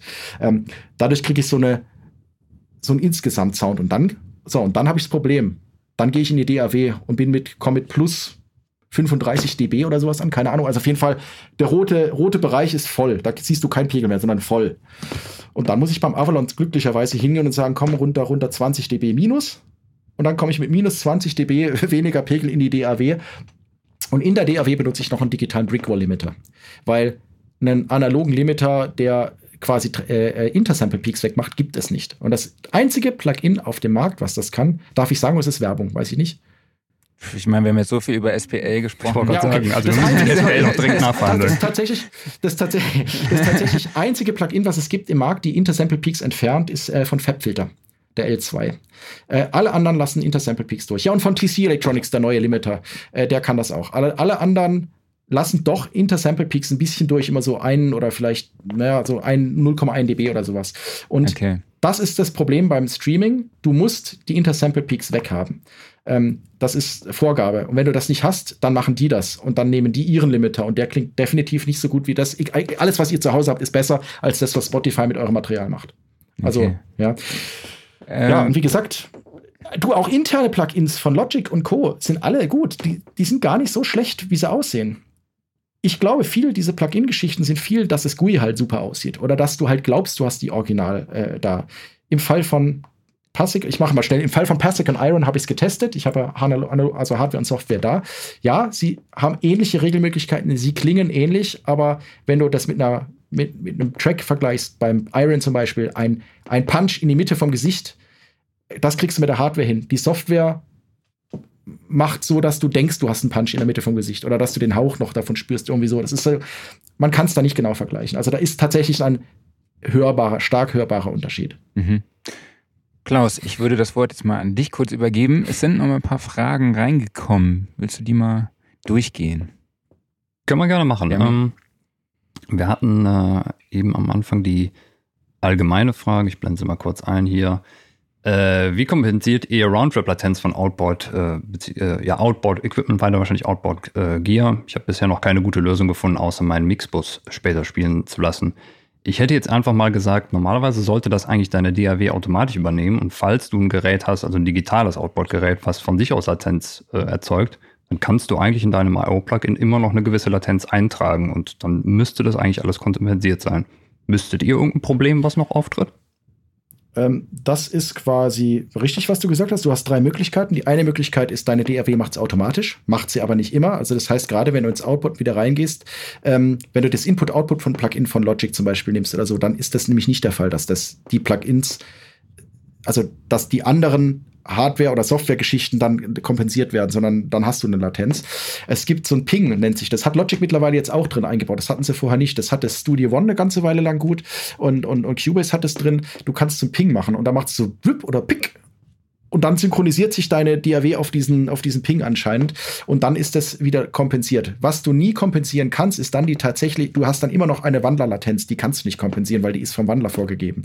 Wenn du dazu live einsingen möchtest, obwohl du dein Outboard dran hast, empfehle ich immer das Outboard in der Zeit auszumachen und dann eben das Plugin dafür zu verwenden und nachher wieder umzuschalten. So mache ich das auch. Im Mastering ist es vollkommen egal. Du, ich habe teilweise Mastering, wenn ich, keine Ahnung, 192 Kilohertz Mastering mache, dann muss ich meiner DAW einfach, äh, gebe ich 100, was ich, 1000, Tausender Buffer oder was es auch immer ist. Also ich habe dann theoretisch 23 oder alte zwei, drei Sekunden Latenz sozusagen, ähm, was vollkommen egal ist, weil ich höre den das, was reingeht, ja gar nicht. Ich höre nur das, was rauskommt und das, was reingeht, vergleiche ich nur. Und das hat dann wieder die gleiche, das okay. gleiche Ding. Und ob ich, ob ich beim Kompressor jetzt, wenn ich beim EQ äh, ein bisschen was reindrehe und ich höre das, wenn ich es drehe, ungefähr eine, ein paar Millisekunden später, ist dann unerheblich. Also vom, vom Gesamteindruck vom Arbeiten her, weil beim Mastering ähm, hörst du ja nicht so in Echtzeit ab. Du hörst es ja, machst ja was und dann hörst du, passt es oder und schaltest eben hin und her. Und SPL hat da ganz toll diese Auto-Bypässe. Das ist zum Beispiel auch so ein Feature von denen.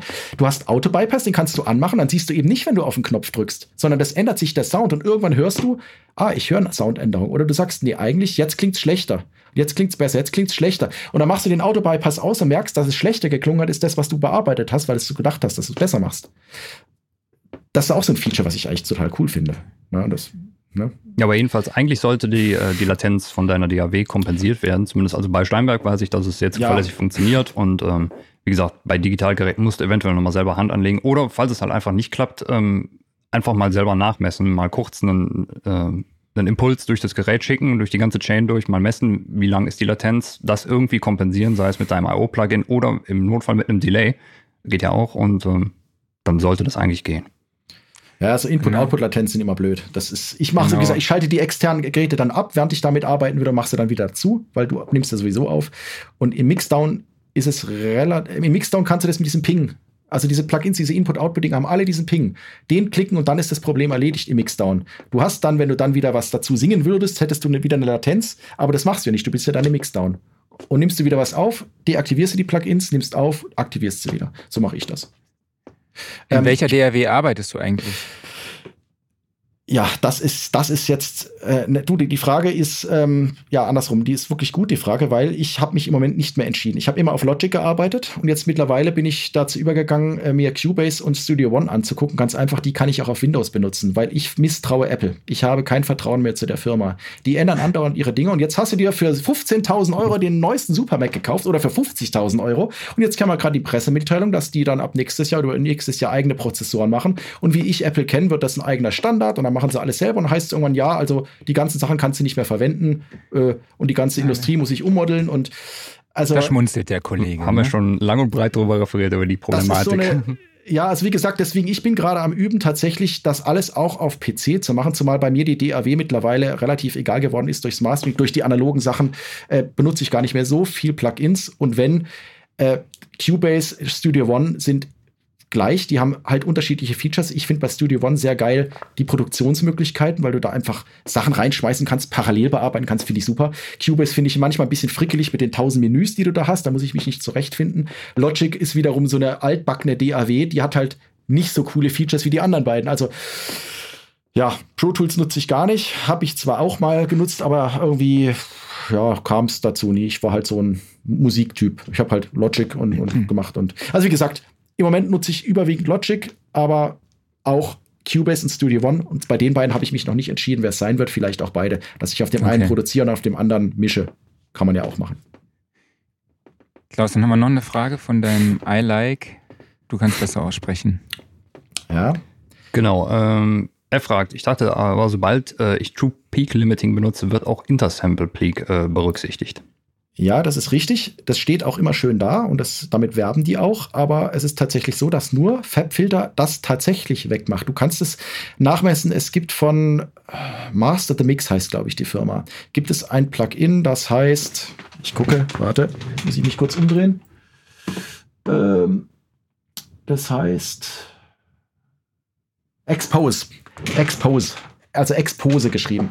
Ähm, und da drin kannst du sowas, so ein Pfeil reinladen und einfach dem sagen, pass mal auf, alles was 0 dB ist, alles was drüber geht, zeig mir das an und der wird dann immer rot anzeigen an den Stellen, wo so ein Intersample Peak durchkommt. Äh, das ist so, dass diese Limiter doch tatsächlich so 0,1 dB durch Intersample Peaks durchlassen, trotz True, Limit, äh, äh, True Peak Limiting. Ähm, und nur dieses Fab-Filter-Plugin ist tatsächlich äh, das einzige, das das nicht tut. Und das TC Electronic, das neue, der neue Brickwall HD. Ist der einzige, die das machen. Und alle anderen äh, so würde ich, wenn du zum Beispiel, ich mache beim Mastering eine Aussteuerung von minus 0,3 dB. Also als wirklich voller Maximumpegel. Ähm, da würde ich dann 0, minus 0,5 oder minus 0,05 dB nehmen, um eben dieses 0,1 dB True Peak Limiting, äh, wenn du dann keinen kein Fabfilter hast, dass da nicht doch äh, ein Limiting drin vorkommt. Und ja, also so habe ich das bisher gelöst. Sicher sein kann man sich da wahrscheinlich sowieso nie, aber also wie gesagt, nach Erkenntnis, es gibt auch, glaube ich, von irgendeinem, irgendeinem auf YouTube, der hat das mal verglichen habe ich mal gesehen, so eine YouTube-Sendung, der das auch tatsächlich mit vielen verschiedenen verglichen hat und auch zum selben Ergebnis gekommen ist. Okay. Aber ich weiß jetzt auch den Link nicht und so, das habe ich das schon länger her. Keine Ahnung. Klaus, wenn wir jetzt so langsam zum Schluss kommen, was hast du denn jetzt so mitgenommen? Was sind für dich die Vorteile der 120 Volt Technik?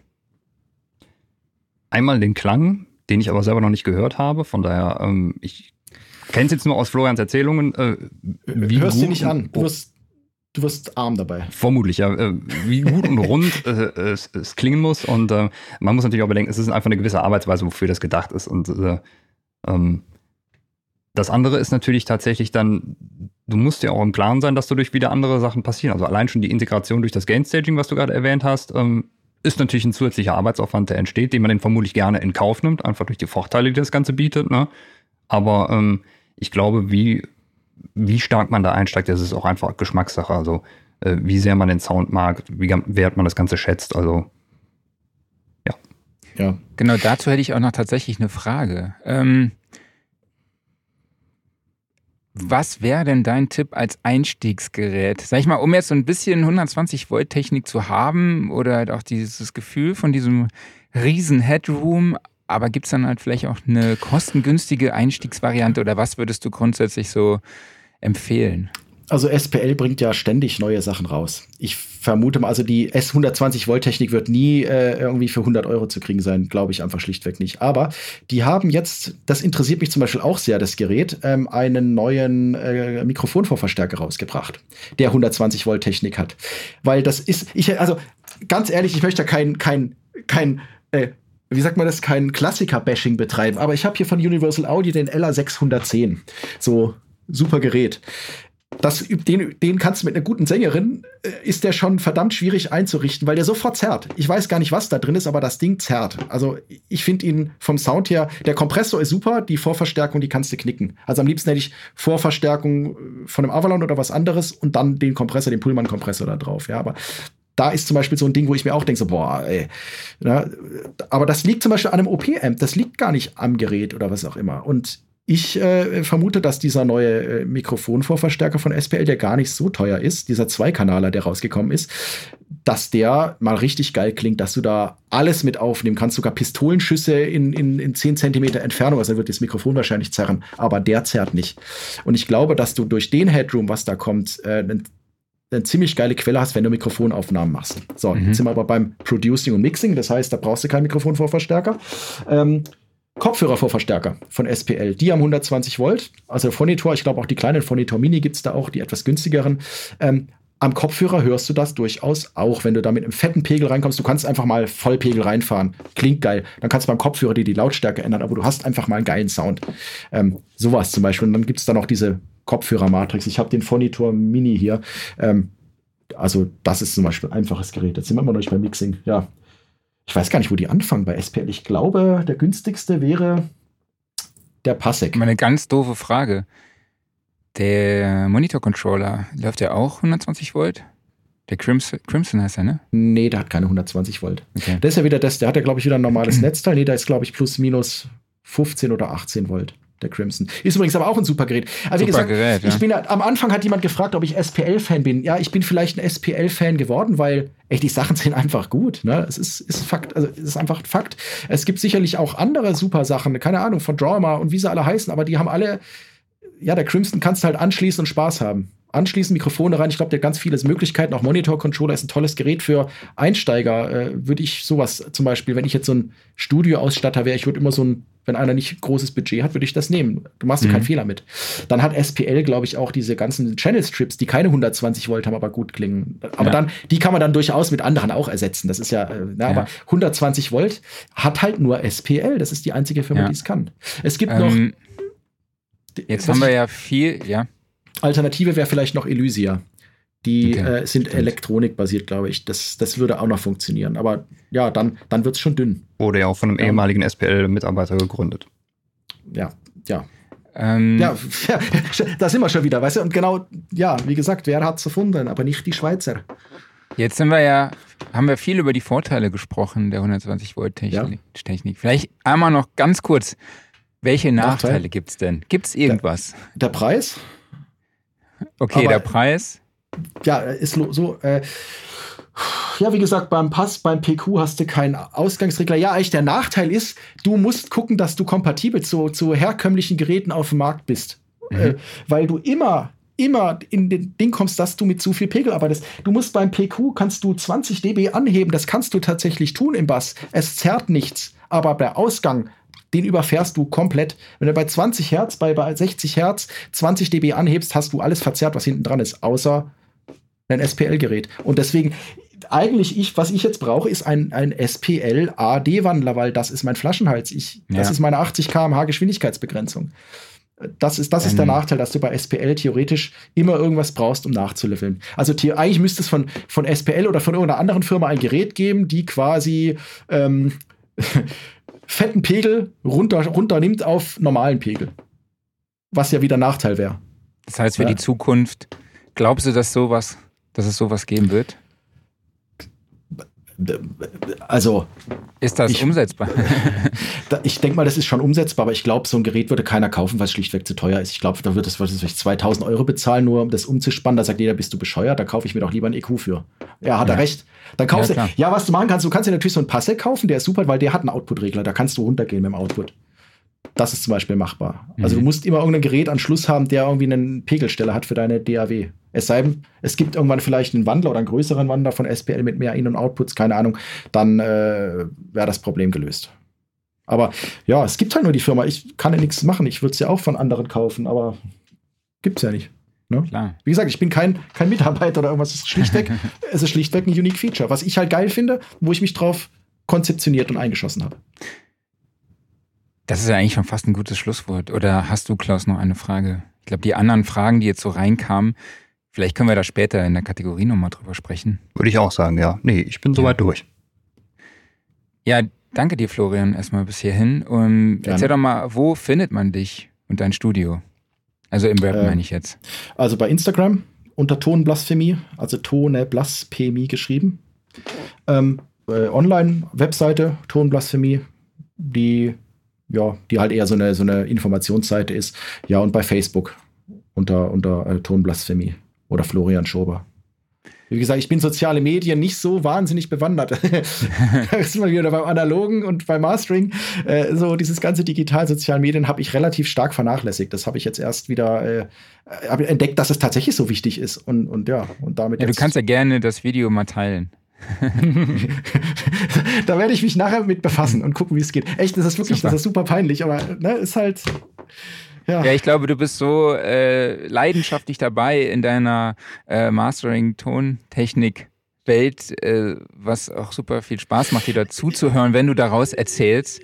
Äh, und ist ja auch schön, wenn du es nicht brauchst für deine Tätigkeiten äh, und das auch mal so ein bisschen außen vor lassen kannst. Ich habe da noch als, als, als Abschlussanekdote noch was Schönes. Ähm, ich hatte einen äh, Kollegen hier, äh, der ist etwas jünger, der ist, weiß ich, um die 20 rum. Der äh, hat mal bei mir ein Praktikum gemacht und guckt mir so rüber. Und der hat mir gesagt, komm, ich zeig dir mal hier, wie Instagram geht und helfe dir dabei. Dann war der hier und dann, ähm, ja, habe hab ich da halt so den Instagram-Account mit ihm aufgebaut. Und dann sagte er so, ja, jetzt musst du hier oben eingeben, Hashtag Schlag mich tot. Und ich gebe halt ein Hashtag bla bla. Riesengelächter. Sag, weißt du nicht, was ein Hashtag ist? Dieses Kreuz. Du meinst, ach, ein Notenerhöhungszeichen. ja, okay, ne. Ich habe halt Hashtag ausgeschrieben. Okay. Ja, ne? man lernt halt dazu. Aber, aber Gott, ja, dafür, ja da, dafür kann ich andere Sachen besser. Das stimmt. Wir hatten ganz am Anfang noch eine Frage, die, die hier vielleicht ganz gut hinpasst. Äh, ja. Äh, und zwar von äh, Rainer Imsich. Der fragt noch ganz kurz, äh, was kostet das? Und zwar die Seminare. Du hast am Anfang erwähnt, dass du auch so ein bisschen äh, Coaching machst.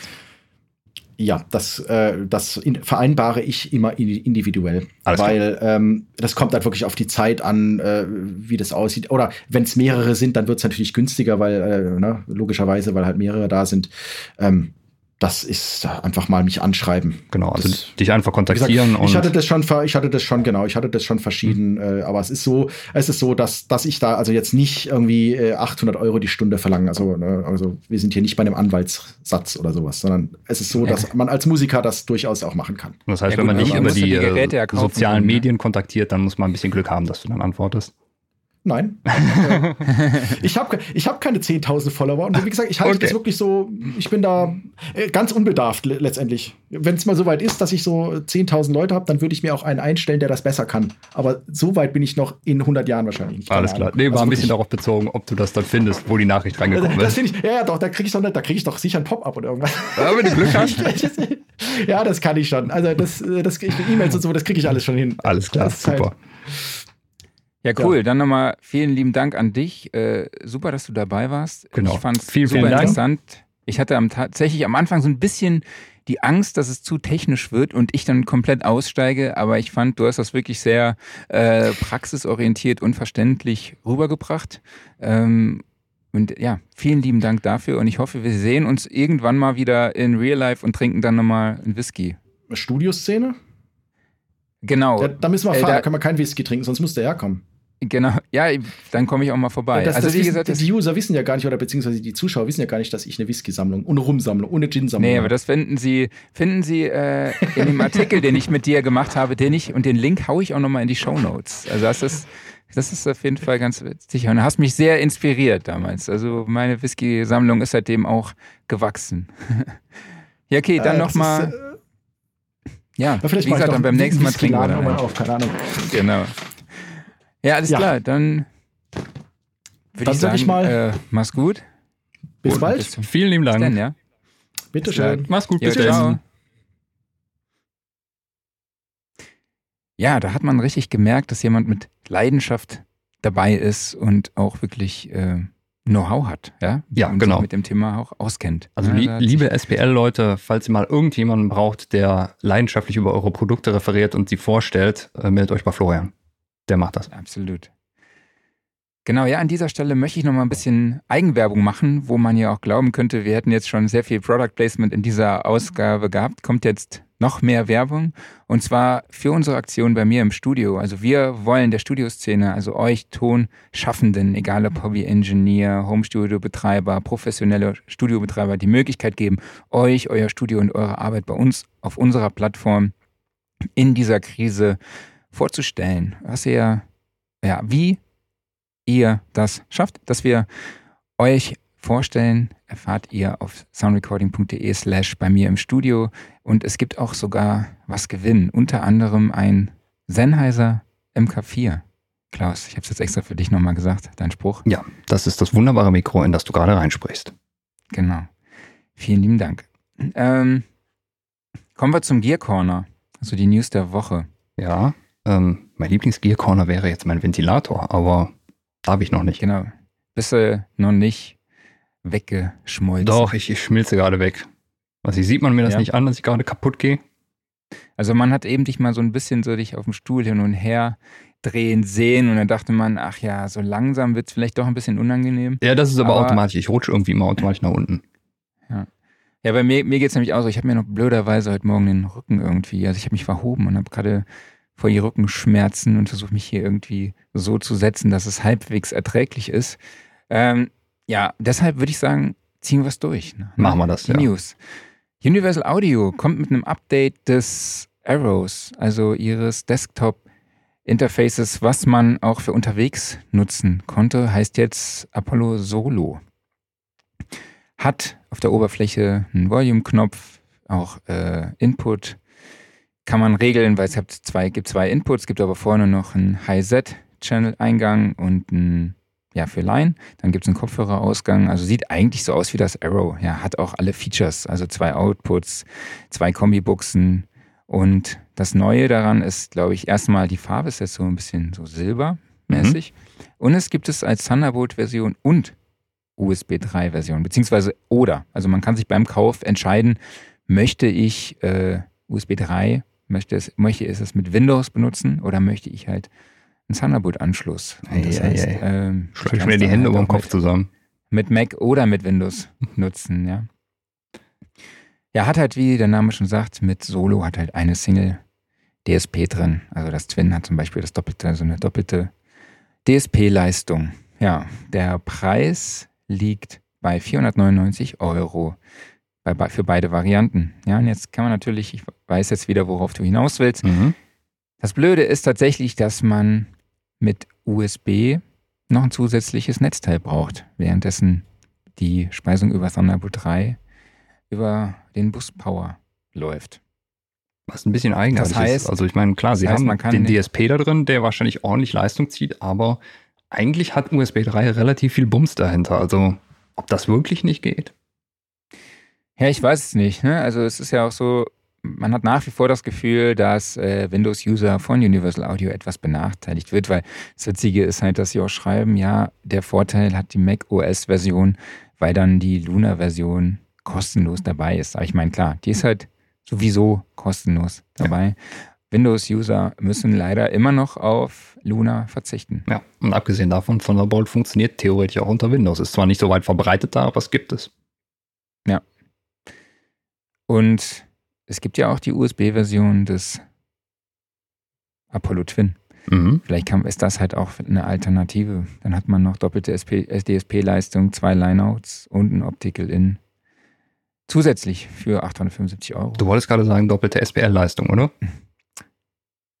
Doppelte SPL-Leistung? Ja. Du hast mit SP angefangen, also da fehlte nur noch das L. Ach so, ja, okay. Ja, ich meine, bei so viel SPL heute. Sagen, das war heute nicht mehr doppelte SPL-Leistung, das war schon zehnfache SPL-Leistung. Genau.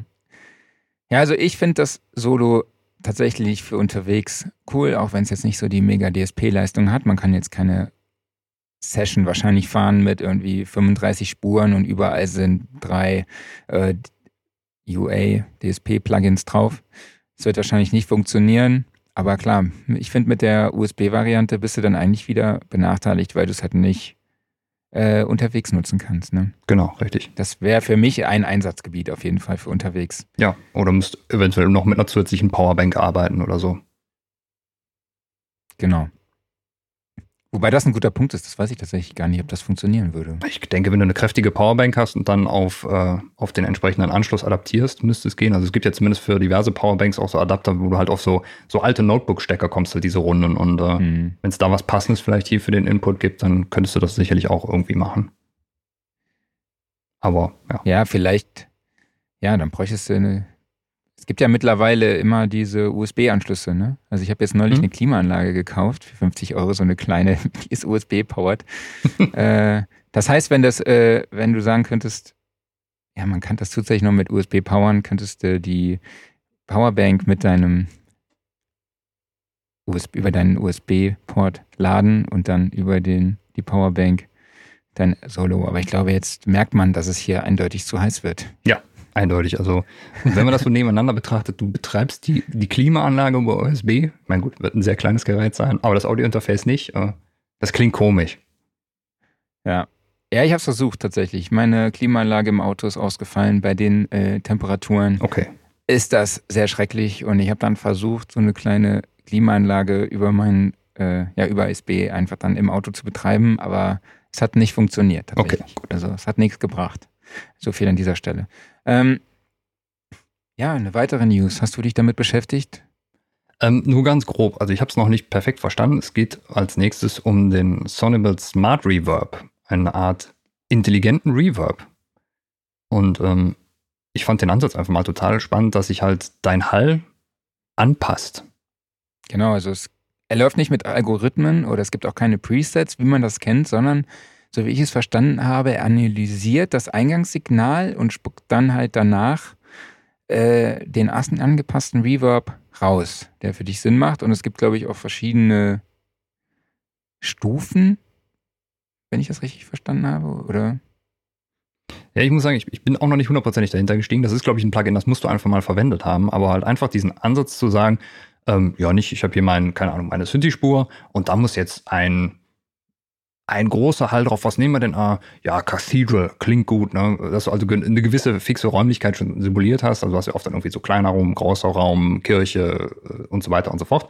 Sondern dass hier tatsächlich einfach dann, du kriegst schon den passenden Hall zu deinem Signal serviert und kannst dann anhand verschiedener Parameter noch ein bisschen sagen, okay, ich hätte es noch ein bisschen mehr in diese Richtung. Also du gehst einfach mal den anderen Weg. Und das, das wundert mich eigentlich, dass du es noch früher keiner gemacht hat, aber wahrscheinlich war halt einfach dieses Analysieren des Eingangssignals und daraus ein passendes Signal zu entwickeln, was sich halt wirklich auch dann, was mit dem Eingangssignal harmoniert. Das war wahrscheinlich relativ mhm. aufwendig, kann ich mir vorstellen. Ja, es gibt schon so ein paar Klangattribute, die man dann einstellen kann, wie Intimate, Rich, Natural, Artificial und dann gibt es halt auch weitere Parameter wie die Weite, die Färbung und die Klarheit. Ähm, ja, aber auf jeden Fall sehr spannendes Tool. Es gibt aktuell eine kostenlose 30-tägige Testversion und später zur Einführung kostet das Plugin 89 Euro und später dann 129 Euro. Finde ich eigentlich einen sehr guten Preis. Also gerade so äh, Hall-Plugins ja doch immer noch relativ teuer bepreist. Und ich kann mir auch vorstellen, dass dieses Plugin wahrscheinlich oft hilft. Du hast ja ähm, öfters mal dieses Problem, dass halt einfach, wenn du zu viel Raum drauf packst, ich meine, es gibt ja eigentlich nicht zu viel Raum, ne? einfach mhm. je mehr Hall, umso besser.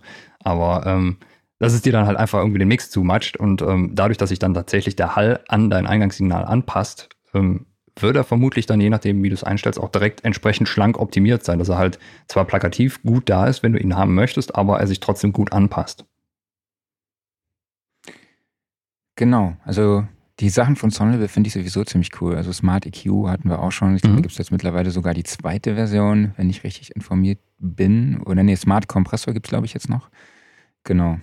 Ähm, Die, den Link zu Sonable und dem Smart Reverb packe ich euch auf jeden Fall nochmal in die Show Notes. Ähm, dann haben wir noch ein sehr polarisierendes Thema mal wieder. Unsere Lieblingsbrand mit B. Mhm. Schieß mal los. Was sind neue Bilder, neue Gerüchte um Behringer? Behringer klont den PPG Wave und ist angeblich auch schon relativ weit. Also sind jetzt Bilder von einer fertigen Hardware aufgetaucht. Ich glaube, es geht jetzt hauptsächlich darum, dass halt die Software dafür entwickelt wird, was wohl noch ein bisschen dauert. Ähm, ja, und es ist jetzt mittlerweile, glaube ich, so ziemlich der 30. Synthesizer, der bei Behringer irgendwie in der Entwicklung ist. Man nicht genau weiß, wie ist der Status, kommt es überhaupt, ist es ein Prototyp und so weiter und so fort. Aber ähm, PPG-Wave-Nachbauten gibt es meiner Meinung nach, gibt es überhaupt welche? Software-Emulationen bergeweise. Noch, also noch und nöcher. Ähm, ich glaube sogar eines der ersten Plugins, was ich mir gekauft habe, war von Valve die PPG Wave Emulation. Das war irgendwann in den 90ern. Ähm, aber äh, hardwaremäßig, das könnte einschlagen, wenn das Ding wirklich rauskommt. Bist du mit diesem, mit der Wave-Term familiar? Überhaupt nicht. Nee. Ich bin nee. eigentlich ja auch so im, im Bereich Vintage Synthesizer gar nicht drin und äh, kenne es eigentlich tatsächlich nur über den Wall auf PPG Wave. Okay. Genau, es gab ja auch dann diese, genau, dass das ja der Nachfolger dann auch sei, ne? Die, der Waldorf Synthesizer. So ein bisschen, dass das so ein Klon sei war ja, ich weiß jetzt gerade gar nicht mehr, wie heißt er denn nochmal? Komme ich jetzt gerade nicht mehr auf den Namen. Also der galt irgendwie mal so in der Szene als, als Klon. Ja, ich, ich meinte jetzt nicht die Wahl auf Hardware, sondern die, die Software-Emulation. Also da, wo sie den PBJ so. Wave wirklich dann als Plugin geklont haben. Achso, es gab auch ein, genau, es gibt, gab auch irgendwie einen Hardware-Synthesizer, der als Klon galt. Ja, es basiert in der äh, Sachen von Waldorf einfach auf der Wavetable-Synthese. Also sei es der Microwave oder der, der Wave nachher. Ähm, okay. Daraus entstanden.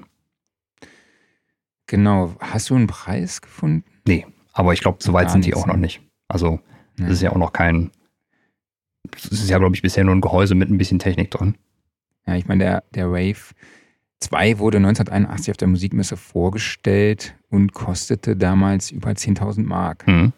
Das ist ja schon, also ich denke, Behringer wird da günstiger sein. Kann ich mir vorstellen. Könnte ich mir auch vorstellen, ja. Aber es ist toll, wenn man sich so diese alte PPG-Hardware anguckt. Ähm, was die damals alles gebaut haben. Und vor allen Dingen das Design war ziemlich cool. Also mit diesem ganzen Blau und Schwarz. Ähm, das hatte irgendwie ein bisschen was Futuristisches doch.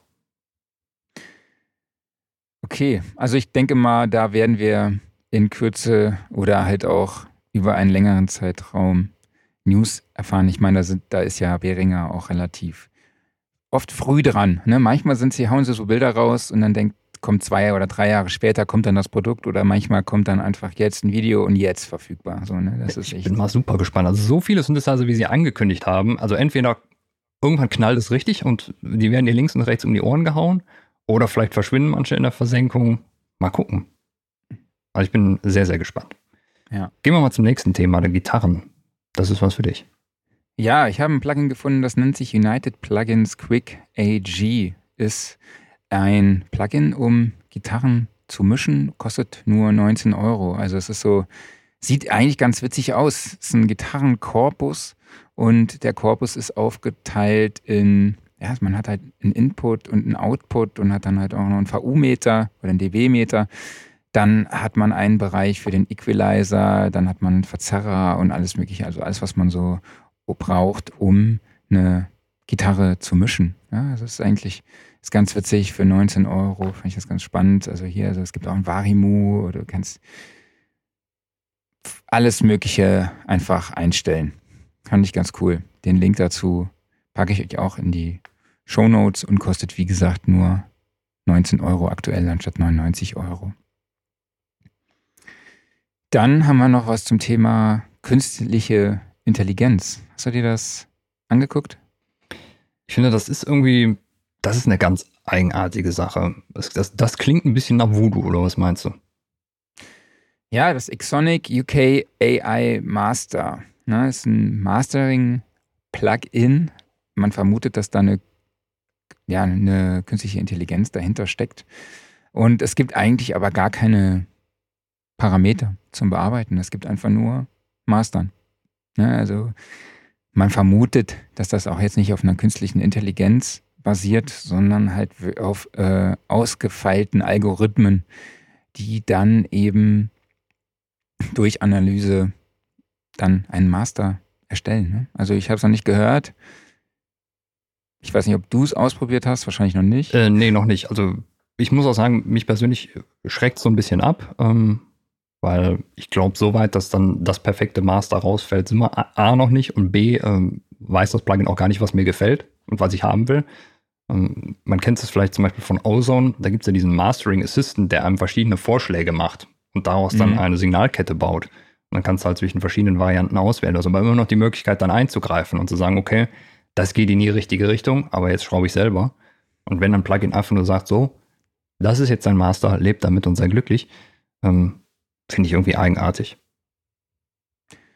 Ja, absolut. Du hast ja, Ozo, ähm, ja Ozone schon angesprochen. Ne? Du kannst ja einen Track reinladen Genau. und dann analysiert er diesen und passt deinen Master an den Sound an, an, de, deine, an den Referenztrack. Ja, Finde ich echt, ist echt eine super krasse Sache. Funktioniert ja auch mittlerweile bei Neutron. Also Mhm. das ist schon wirklich extrem, was da abgeht. Ja, und das war es auch dann schon für die News der Woche. Ja? Also kostet 99 69 britische Pfund. Mhm. Link dazu packe ich euch auch in die, in die Show Notes. Ja, ich glaube, die Demo-Version sollte man sich mal angucken. Hast du einen Aufreger der Woche oder einen Workflow der Woche? Äh, hab da Es schon ist so heiß, das ist mein mehr. Aufreger der Woche. Ich meine, eigentlich ist es, äh, also ich, ich mag es eigentlich nicht, über das Wetter zu jammern, aber ich gehe gerade echt ein. Ja.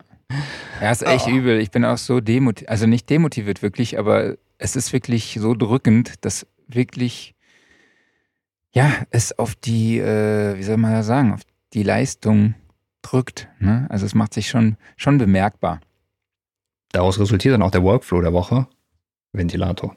Und äh, Ventilator beziehungsweise, ähm, wenn du das Problem hast, dass du beispielsweise dann öfters mal in Konferenzen bist oder sowas und der Ventilator nicht direkt neben dir steht, sondern du erstmal dahin laufen müsstest, um ihn auszuschalten, dann hängst du ihn an eine Smart-Steckdose und kannst ihn per Knopfdruck ein- und ausschalten.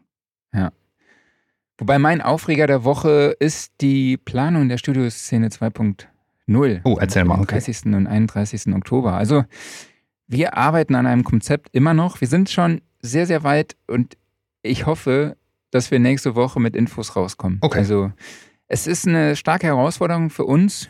Wir müssen, glaube ich, alle Kompromisse eingehen Mhm. für eine Live-Veranstaltung in dieser Phase. Aber wir hoffen, dass ihr dafür Verständnis habt und dass wir trotzdem ein sehr geiles Event haben. Also wir müssen natürlich immer gucken, dass in verschiedenen Bereichen sich nur eine gewisse Anzahl an Besuchern auffällt. Aber diese Anzahl ist äh, hoch genug, dass wir alle Spaß haben. Okay, das klingt ja schon mal Und super. mit Abstand. Ne? Mhm. Also da sind wir ja schon sehr weit. Und wie gesagt, ich hoffe, dass wir da nächste Woche jetzt wirklich, wirklich, wirklich ähm, mit einer Meldung rauskommen. Ähm, für den Offline-Modus, ich habe die Woche einen Podcast entdeckt von Jim Atkins. Das ist der Sänger von Jim, von Jim Eat World. Das ist eigentlich eine meiner Lieblingsbands. Also so Sweetness. Mhm. Damals das Album Bleed American hat mich geprägt in meiner, ja, als Musiker geprägt auf jeden Fall. Grandioses Album. Und er hat einen Podcast, der sich nennt äh, Passing Freq Frequencies, in dem er mit anderen Musikern über das Thema Musikproduktion redet. Also tatsächlich nicht über das technische Know-how, sondern aus Sicht des Musikers. Das finde ich echt sehr, sehr spannend tatsächlich. Ich sagen, das Und klingt ziemlich gut. Ja, der erste ähm, Gast war dann tatsächlich auch der Bassist und Sänger meiner Lieblingsband Blink 182. Das war natürlich dann ein ganz guter Einstieg. Mhm. Wobei der Jim tatsächlich weniger Moderator ist, sondern halt auch sehr, sehr viel selber erzählt. Also es ist so ein bisschen, äh, ja, manchmal hätte ich mir gewünscht, dass er ein bisschen mehr Fragen stellt, aber das, was er erzählt hat und die Diskussion, die sich daraus ergeben hat, war natürlich auch sehr spannend. Und jetzt in der zweiten Episode ist äh, Elektroproducer Steve Aoki zu Gast. Ach, cool. Der natürlich Mhm. auch eine ganz eine Koryphäe ist in seinem Gebiet. Also hier kurz der Info zur Info. Nachdem ihr den Sound Recording Podcast gehört habt, könnt ihr da mal kurz reinhören. Mhm. Und ähm, ich weiß jetzt gar nicht, hast du die Fragen gezählt? Ähm, hab ich gemacht, ja. Ich bin mir nicht sicher, ob mir einer durchgerutscht ist. Haben wir denn überhaupt was zu verlosen? Da habe ich ganz vergessen, dich zu instruieren am Anfang. Ja, genau. Ich habe mir gedacht, hey, lass doch mal ein Sound and Recording Abo verlosen. Ein Jahresabo. Das, das heißt, hört sich doch mal gut an. Sechs Ausgaben, beziehungsweise sieben mit Sonderausgabe, Wert von, ich glaube, 65 Euro. Dann hau mal raus. Hast du? Ich habe äh, fleißig mitgezählt, aber vielleicht gehen wir sicherheitshalber nochmal gemeinsam durch, damit ich auch. Ich würde sagen, Sie ähm, Sebastian Köpp nehmen wir mit rein. Sebastian Köpp haben wir am Anfang. Dann hatten wir den lieben I Like Flexwares. Ich hoffe, wirklich spreche ich richtig aus. Dann hatten wir den Rainer. Und ich genau, befürchte, das war's mit Interaktionen, oder? War sonst noch jemand dabei? Nein, ich glaube, ja, am Schluss kamen jetzt noch zwei. Also ich würde sagen, die nehmen wir einfach mal da, dazu. Dann sag mir doch mal. Untangled, SK Audio. Wen hättest du gerne noch? Untangled. Untangled. Mhm. SK Audio. Mhm. Ja. Ähm, ja, ich würde sagen, dann, dann lassen wir das erstmal. Und den anderen sei das äh, eine Motivation, um nächste Woche nochmal dabei zu sein und fleißig Fragen zu stellen. Genau. Wichtig für die Verlosung ist immer, dass man äh, euch mit irgendwie eben reinpackt. Genau. Ähm, und alle, die uns hören, einfach nächste Woche am Mittwoch dabei sein, um 11 Uhr. Nächste Woche sind wir nämlich nicht am Donnerstag am Start, sondern am Mittwoch, weil ich Donnerstag und Freitag bei einer Bikepacking-Tour bin. Von Köln durch die Eifel nach Hause ins Saarland. Bikepacking klingt irgendwie so, als ob es darum geht, dein Fahrrad einzupacken. Ich bepacke mein Fahrrad mit mehreren Taschen, pack dort mein Zelt rein, einen Schlagsack, eine Isomatte und alles, was noch so reingeht und fahre dann äh, über Geroldstein, Losheim am See, nach Hause, nach Lauterbach. Eigentlich ist das echt geil. Ja, ich freue mich auch schon total drauf. Also auf meinem Instagram-Kanal, markbohn84, werde ich das auch äh, etwas dok dokumentieren. Also wer dabei sein möchte. Ich könnte mich auch ins Auto setzen folgen. und so, ich fahre mal so parallel neben dir auf der Straße und dann machen wir Podcast. Ja, das wäre tatsächlich ganz geil. So, dann müsste ich mir auch keine Sorgen machen, wie ich mein Gepäck mit transportiere. Aber darum geht es ja auch. Ja, genau. Ne? So ganz alleine mal die Sachen packen mit dem, was man, was man, nur mit dem, was man braucht. Und dann, genau. Ja, okay, aber jetzt äh, genug gelabert. So, genau. Wir haben Kommen unsere fünf Leutchen hier rein. Ich habe meinen Zufallszahlengenerator angeschmissen. Wir wollten das auch immer mal präsentieren, ne? Aber ja, müssen wir uns dann nochmal drum kümmern. Also, wir haben fünf Leute und der spuckt aus, es ist die Nummer fünf geworden und das ist laut meiner Liste SK Audio. Cool, dann vielen, vielen herzlichen, Glück, Glückwunsch. Vielen herzlichen ja. Glückwunsch an dich. Äh, schreib uns doch dann bitte deine Adresse an redaktion.soundrecording.de, damit wir dir ein Abo einrichten können. Ähm, ja, dann würde ich sagen, war es das erstmal von, von uns an dieser Stelle. Wie immer, abonniert uns überall dort, wo ihr uns sowieso schon hört, auf YouTube, Facebook, Spotify, Apple Podcasts. Äh, hinterlasst und ein, uns eine Bewertung, schreibt Kommentare, schreibt uns Feedback an redaktion.soundandrecording.de.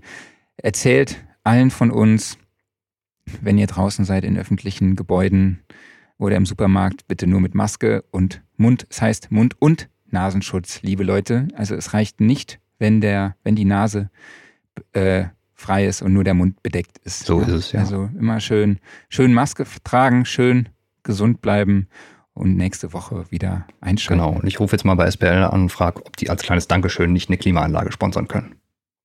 In 120 genau. Volt. Also,